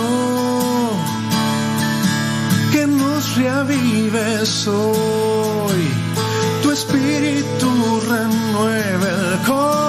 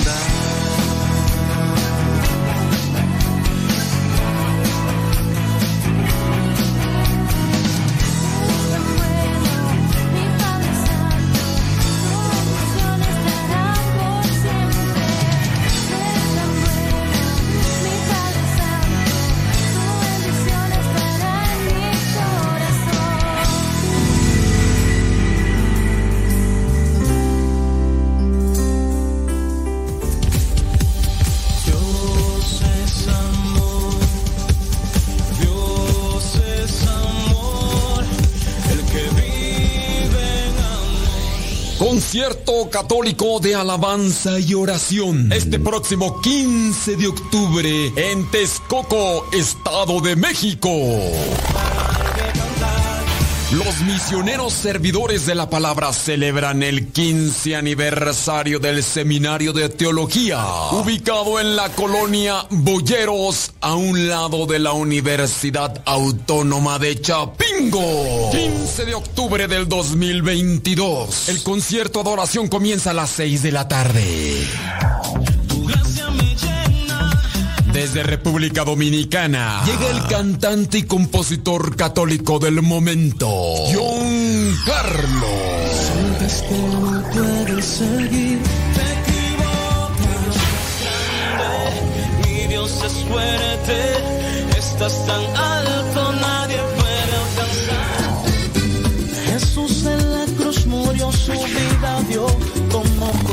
información al teléfono 775 186 53 70 775 186 53 70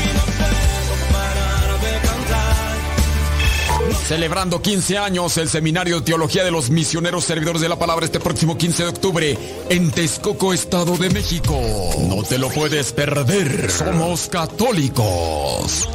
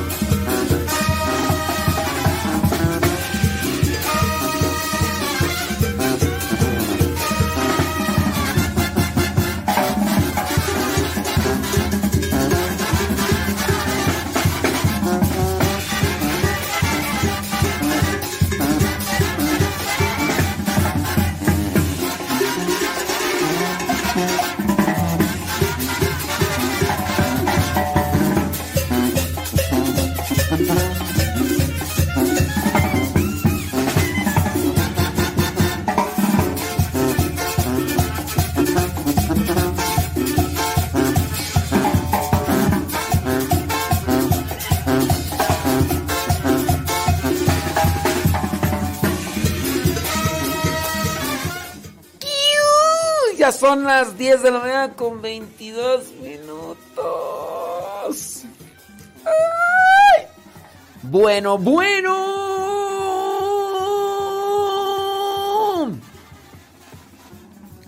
Dice por ahí Gustavo que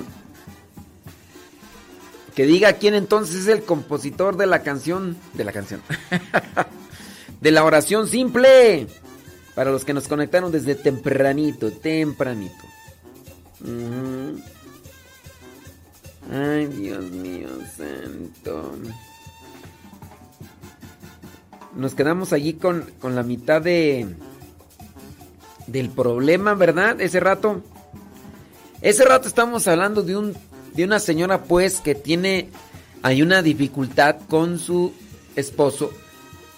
20 años aguantando maltrato, sufrimiento y demás. Se separa. Dice 6 años de ya no vivir con él.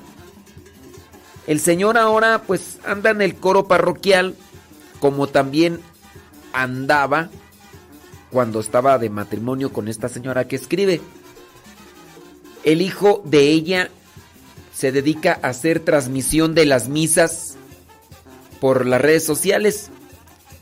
Entonces, pues ella ahora le preocupa porque pues el hijo como está ahí, el esposo aún va a la a la misa, al coro y ahí está el hijo, pues y ella dice se acercó con el párroco.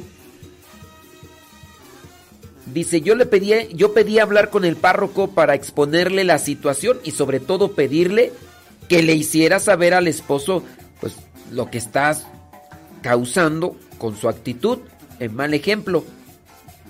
Dice, en primer lugar, a su propio hijo, ser causa de escándalo para la iglesia. Aparte de el estado de pecado en el que está viviendo, porque obviamente va como tres o cuatro misas a la semana y obviamente pues, no puede comulgar. El párroco pues como que no le dio importancia o relevancia. Dijo que como que al final de cuentas después de seis años de separados ambos como que tenían derecho de intentar algo por otro lado. Quisiera saber usted qué opina. Bueno, ya le dije hace rato mi opinión. Yo pienso que estamos en tiempos que se le da poca importancia a nuestro estado de pecado. Como que maquillamos un poco la palabra. No somos radicales en nuestro seguir a Cristo y nuestra iglesia católica. Bueno, ese rato yo ya le di mi opinión, que en este caso pues sí, debería de apartarse de ese tipo de servicios.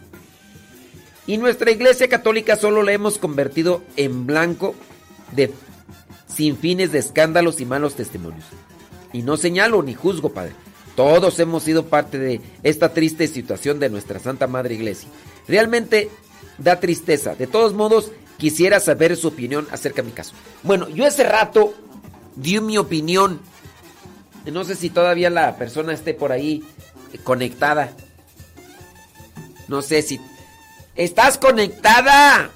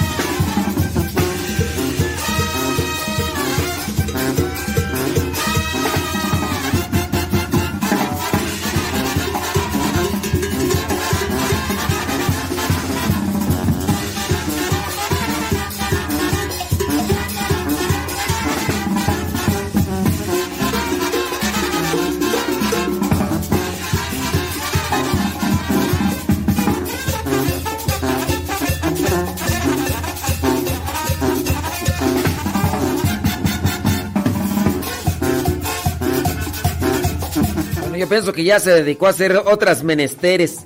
Me volvió a escribir ese rato un mensaje y dice, le agradezco mucho que está dando lectura a mi mensaje. Y sí, yo antes de ir a hablar con el párroco fui primero con él, incluso con su mamá. porque pues su mamá pues también está dentro de un grupo de la iglesia desde hace muchos años.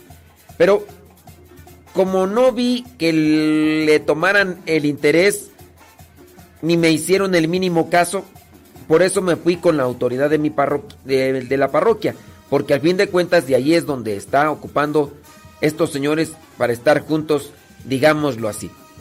Miren, eh, independientemente de, la situación de de que esté en este problema de 5 o 6 años, creo que sí se tiene que tener cuidado de no ser la comidilla de, de las demás personas. Como en este caso la señora dice, yo viví 20 años de sufrimiento, yo me separé, ya tiene 6 años y demás. Este señor está, sigue allí en el, en el coro parroquial y va con la, con la señora. En su caso, no se le puede prohibir al señor que siga yendo a la iglesia.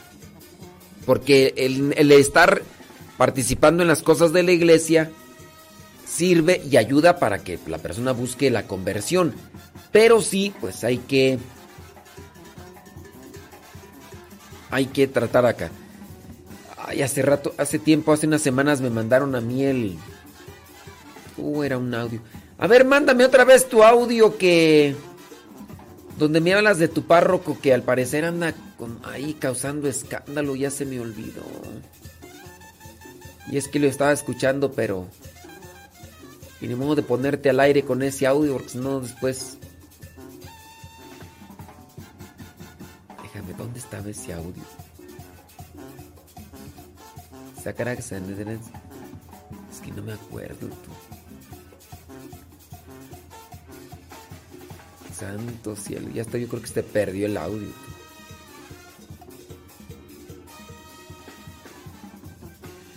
¿Dónde estará eso? Uh, ya, ya ni. Entre tanto mensaje ya ni está. Uf. ¿Dónde está? Santo cielo, ya se perdió ese audio. A lo mejor ya está, ya no está ni disponible. Sí, también a ti te voy a evidenciar. Voy a poner tu audio, es más. Voy a poner tu audio.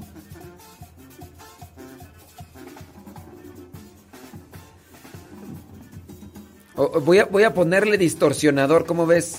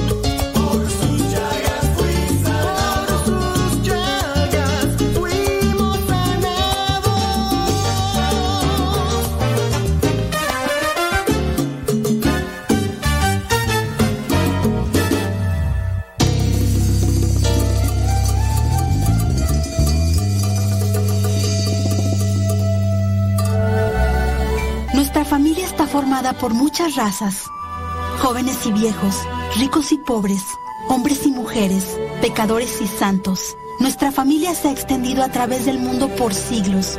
Con la gracia de Dios comenzamos hospitales, establecimos orfanatos y ayudamos a los pobres. Somos la organización caritativa más grande del mundo. Educamos más niños que cualquier otra institución académica o religiosa. Desarrollamos el método científico y fundamos el sistema universitario. Defendemos la dignidad de la vida humana, el matrimonio y la familia. Ciudades llevan los nombres de nuestros venerados santos que navegaron un camino sagrado ante nosotros. Guiados por el Espíritu Santo, compilamos la Biblia. Somos transformados por la Sagrada Escritura y la tradición que nos han guiado por dos mil años. Somos la Iglesia Católica. Con más de un billón en nuestra familia, compartiendo los sacramentos y la plenitud de la fe cristiana. Por siglos hemos rezado por ti y por el mundo cada vez que celebramos la Santa Misa. Jesús mismo sentó las bases de nuestra fe cuando le dijo a Pedro, Tú eres Pedro y sobre esta roca edificaré mi iglesia. Por más de dos mil años, los sucesores de Pedro han guiado a la Iglesia Católica con amor y verdad. Y en este lleno de caos, problemas y dolor, es reconfortante saber que algunas cosas permanecen consistentes, verdaderas y fuertes. Nuestra fe católica y el amor eterno que Dios tiene por toda la creación. Si has estado alejado de la Iglesia Católica, te invitamos a que nos visites nuevamente. Nuestra familia es una en Cristo Jesús, nuestro Señor y Salvador. Somos católicos. Bienvenido a casa.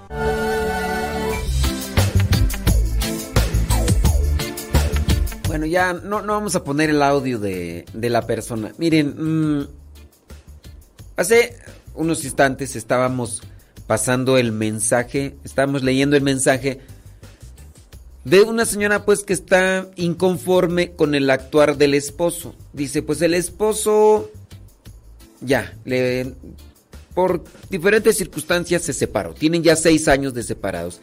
El esposo está en el coro. Está en el coro. Y pues esta señora fue a hablar con él y le dijo, oye, pues no, no estés causando escándalo.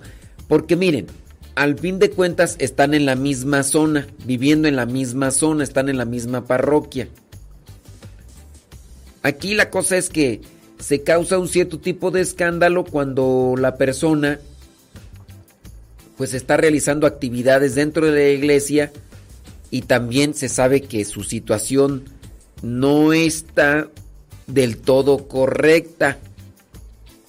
O sea, y entonces pues ahí el párroco y pues, ah, pues, como que diciéndole a ella, no le dijo, pero es lo que interpreta.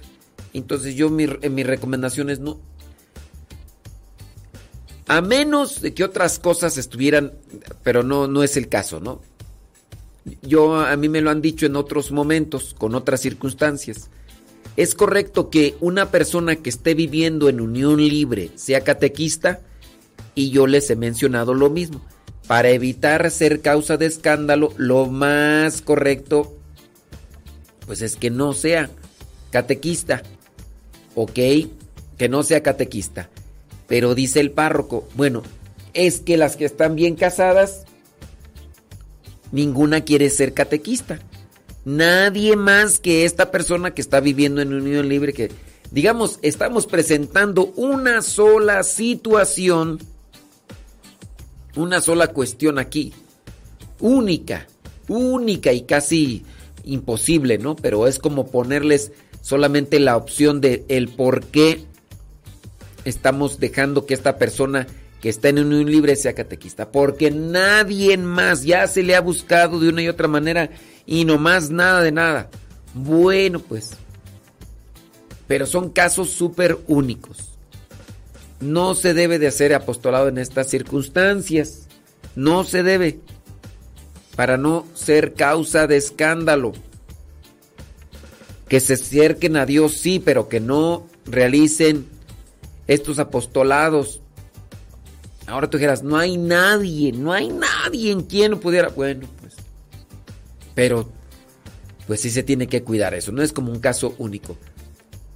Vayamos ahora a otra situación paralela, aunque con una misma circunstancia. La persona que me escribe está trabajando dentro de la parroquia en una pastoral. Dentro de las pastorales que ya existen de comunicación existen las redes sociales como una forma de conectarse con el mundo. Bueno, ¿qué sucede?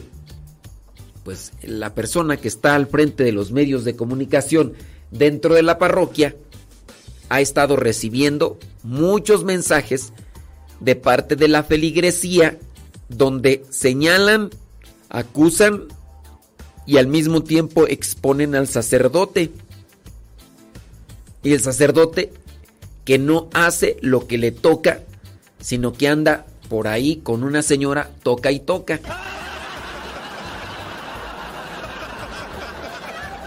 Pues sí, resulta que dicho sacerdote de dicha comunidad en ocasiones no celebra las misas cuando le toca porque anda por allá con la mano y con otras cosas toca y toca. Ya no llegó a misa. Pero era misa que ya tenía ya apuntada. Pues discúlpenlo. Es que se me hizo tarde, andaba por allá en unas actividades. Oye, pues que llegó un sacerdote de otra parroquia a celebrar misa, que porque el padre fulano de tal le habló para decirle que llegara a celebrar misa. Bueno, por lo menos ya llegó otro sacerdote a cubrir a este otro. Y ya de repente por allá están los vecinos, están los, las personas del pueblo que miraron al padre fulano de tal que iba con una mujer en la camioneta rumbo a tal parte. Es muy peligroso, es muy peligroso ese tipo de situaciones. Yo a veces así como que, ay, algunas veces me ha tocado que me llevan para aquí, para allá, y trato de buscar siempre la manera de evitar una situación así. Trato, trato. Pero hay veces que, o por la unción, o porque pues ya el tiempo está, pero en la medida de lo posible hay que acomodar las cosas para no provocar un comentario distorsionado. Aunque hay algunos que sí, por que lo han hecho, pues. Entonces dicen, es que iba con una mujer a tal parte. No, pues es que dijo que no estaba, que se iba de vacaciones. ¿Y quién será la mujer? Bueno, también a veces pasa, ¿no? Que es que lo vieron con una mujer. ¿Y quién es? No, pues es su hermana. Pues sí. Pues no, no, lo, no lo conocen. También ahí está una situación. Yo, por ejemplo, hace algunos años fui y visité a mi hermana. Andábamos con mi hermano eh, y andábamos. Y yo, pues, abrazo a mi hermana. Pues obviamente los demás van a decir, bueno, pues el padre Modesto anda muy abrazado ahí de una señora ahí. eh, pues, de mi hermana, pues, pues sí. O sea, tampoco es un abrazo lujurioso. Pero pues, si no ando abrazando a las personas y de repente me ven que ando abrazando a una señora, así, pues, pues es mi hermana, pues es más joven que yo. "Ah, Pero sí, ciertamente, hay algunos que pues por ahí pueden tener que la sobrina, por ejemplo, aquí ahorita, hace unos días andaba la sobrina de, del padre Hermenegildo. Aquí andaba la sobrina del padre Hermenegildo. Y pues yo no puedo, o sea, aquí andaba. Y si, si yo veo mucho tiempo ahí platicando a, a esta muchacha con el padre, pues, y a lo mejor hasta le- ella le puede dar un abrazo a él, pues es su sobrina, ¿no? Y quien no conozca que es su sobrina, pues puede decir, uy, el padre. Porque se puede dar eso. Entonces, en la medida posible hay que decir las cosas, a ver, esta es mi mamá, o esta es mi sobrina, esta es mi hermana. Pero sí, evitar. Ahora, el problema aquí de esta persona que escribe, que está encargada de los medios de comunicación de su parroquia, es que le están llegando mensajes de reproche y reclamo y de exhibición por parte del sacerdote.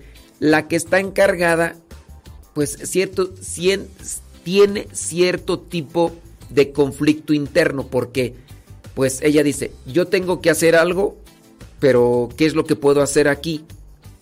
Porque a mí me dicen usted que está ahí en la iglesia, ¿cómo puede ser que estén permitiendo esto?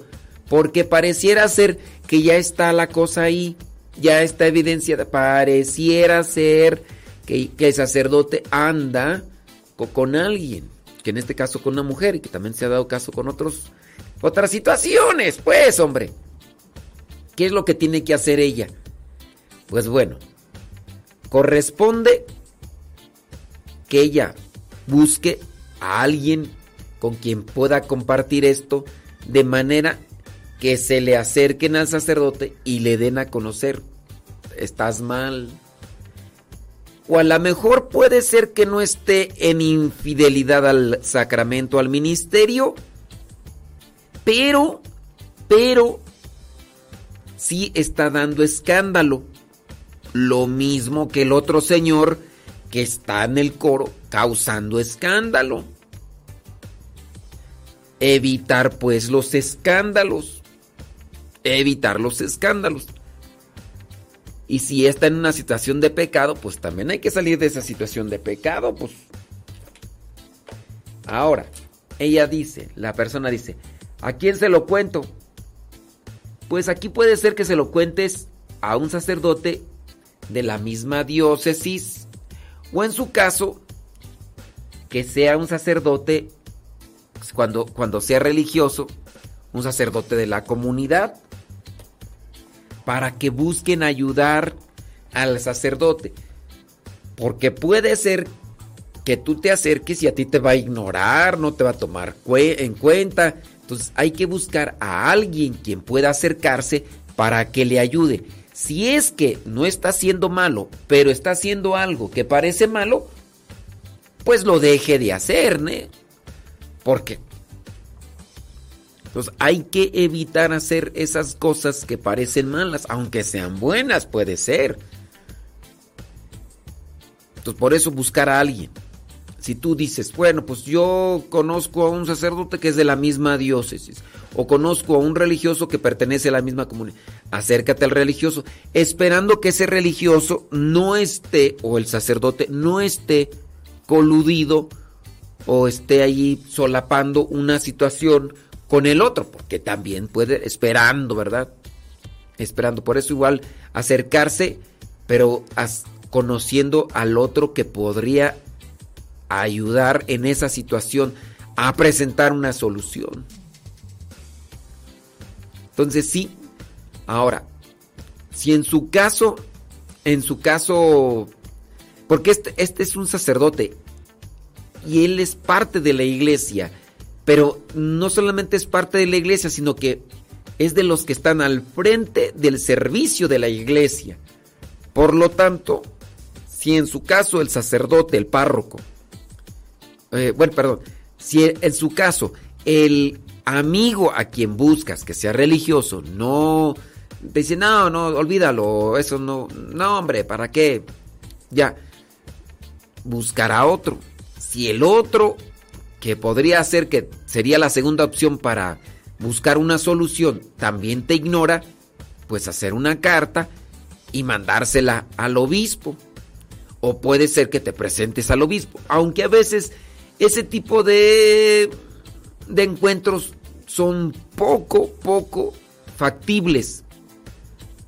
Son poco factibles, o sea, no, cada, no es de que, ay, voy a ver al obispo y ya me recibió, ¿no? A menos de que tengas palancas. A menos de que tengas palancas. Pero pu- puede ser que hagas una carta y que se la hagas llegar directamente. A buscar. Y si después de varios intentos, en realidad no hay una solución al, al momento, pues ya. O sea, hiciste lo que podías y lo que te correspondía como, como bautizada o como bautizado, dependiendo del caso, ¿no? De quién esté ahí. Hiciste, hiciste lo que te tocaba. Y, ya. Tan tan. Tampoco te sientas obligada a querer ser ahí la... mm, ¿Cómo se llaman estos personajes? Yo nunca he visto la de... eh, la serie esa, aunque dicen que es muy buena. Incluso pues, de un abogado que es eh, cieguito pero que en las noches se pone una máscara y que aprendió artes marciales y no sé qué, y anda ahí agarrando estos personas que se dedican a la, al, crimen, ¿no? No sé cómo se llama el ticuate. Pero bueno, eh, ante esa situación, digo, no eres un superhéroe. No es de, ah, yo a ver cómo le hago, pero voy a rescatar, voy a salir de esta situación. No, pues no. Entonces, hay que buscar soluciones. No solamente acusaciones o exhibiciones, sino hay que buscar también soluciones. Porque, pues eso es que para eso estamos llamados. Pongamos el caso pues de situaciones que se dan en torno al matrimonio. En el matrimonio, ¿te diste cuenta de la infidelidad de tu viejo o de la infidelidad de tu esposa? Acusaciones, reproches, le encaras, le cuestionas, pues eso no va a traer una solución al momento. Eso no trae una solución al momento. No van a solucionar ese conflicto echando en cara, reprochando. En el caso de las señoras, pues que, que encuentran que su esposo por ahí les anduvo engañando. O díganme, damitas queridas que han pasado por eso, ustedes les armaron tremendo problema ahí. La pregunta es, ¿ustedes solucionaron algo con su drama, con su berrinche, con su enojo, con su pataleta, con su... ¿Solucionaron algo? ¿Se le quitó al viejo lo de andar de bisbirindo cuando ustedes les armaron ahí tremendo zafarrancho? Quebraron todos los platos, quebraron televisión, quebraron ropero. ¿Ustedes arreglaron su situación? Ustedes hicieron que el viejo se le quitara lo pirino la suelta porque les armaron tremendo berrinche. Damitas queridas o caballeros sumisos y abnegados, ¿ustedes solucionaron alguna de esas cosas? ¿Alguno de ustedes que diga, ah, yo sí, yo sí solucioné? Entonces, a ver qué me pregunta por acá tú.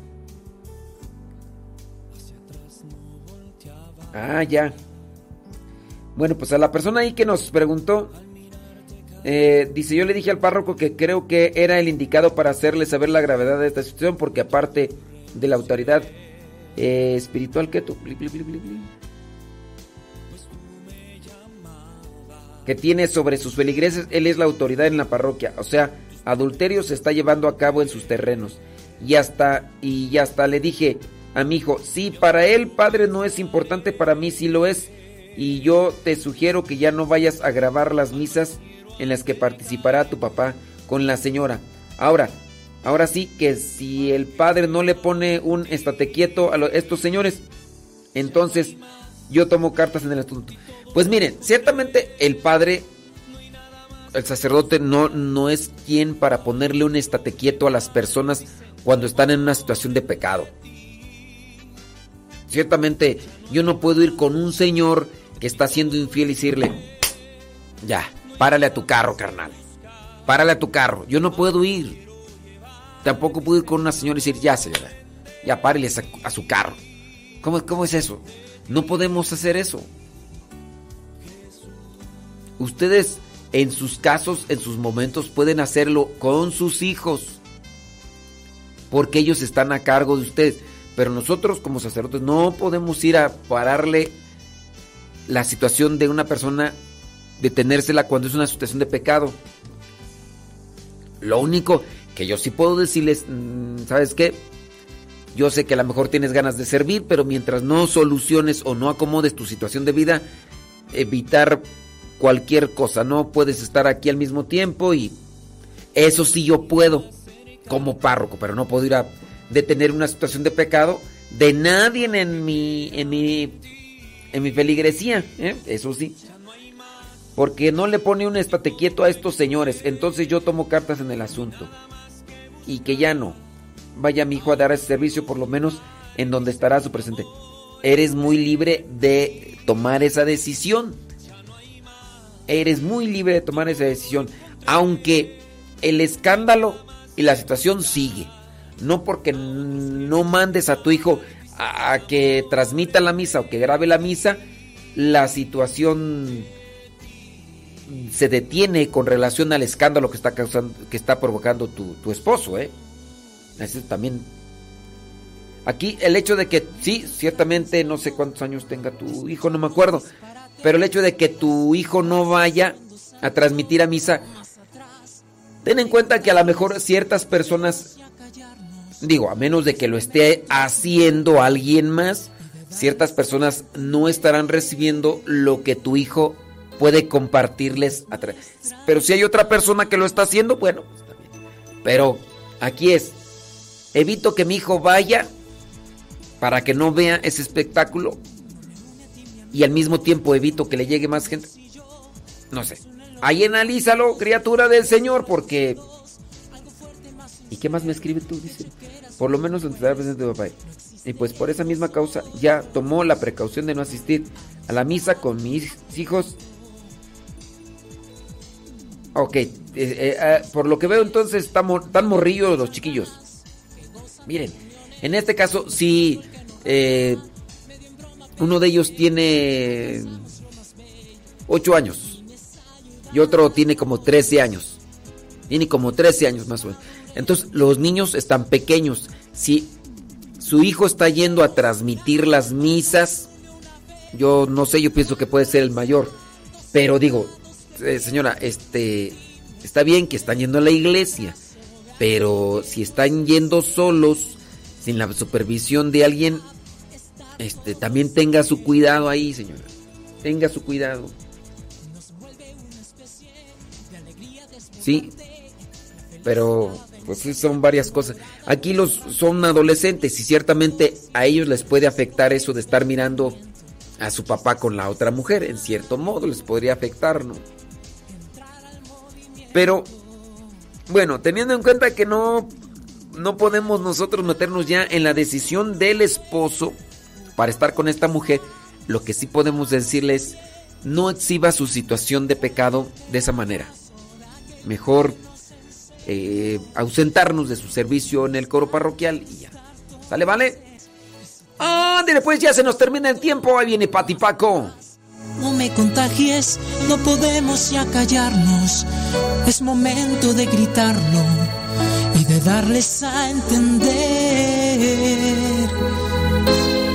lo que es nuestra amistad.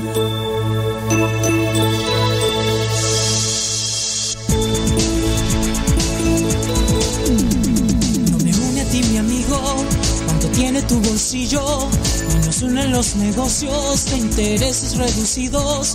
Algo fuerte, más sincero que chequeras y un buen puesto. No existe en nosotros amistad a crédito. No solo somos cuates en medio de pachangas que gozan de reuniones donde es mudo el que no raja. Medio en broma, pero en serio, alcanzamos lo más bello. El fin es ayudarnos a que juntos maduremos. Tenemos un alma, nos une una vez, jugando, rezando, sentados de pie. Sentimos el fuerte abrazo de aquel que nos enseñó que amistad es dar todo el ser nos vuelve una especie de alegría desbordante. La felicidad en encuentra aquí morada, no es errante, es utópico, es cierto. Si no crees, ven, no miento. Aquí sí es necesario entrar al movimiento.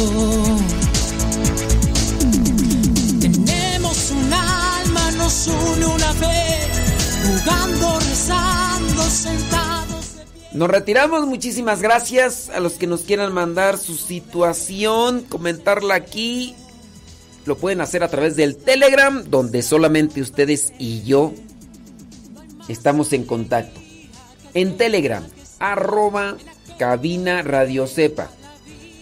Arroba cabina radio sepa. Tiene que ser todo junto. Arroba cabina radio sepa. Y ahí estamos en conexión.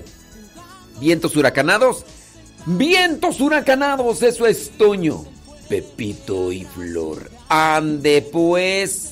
Vámonos. Y al ratito regresamos. Estar todo el ser. Recuerden que también por Spotify pueden buscar Modesto Radio.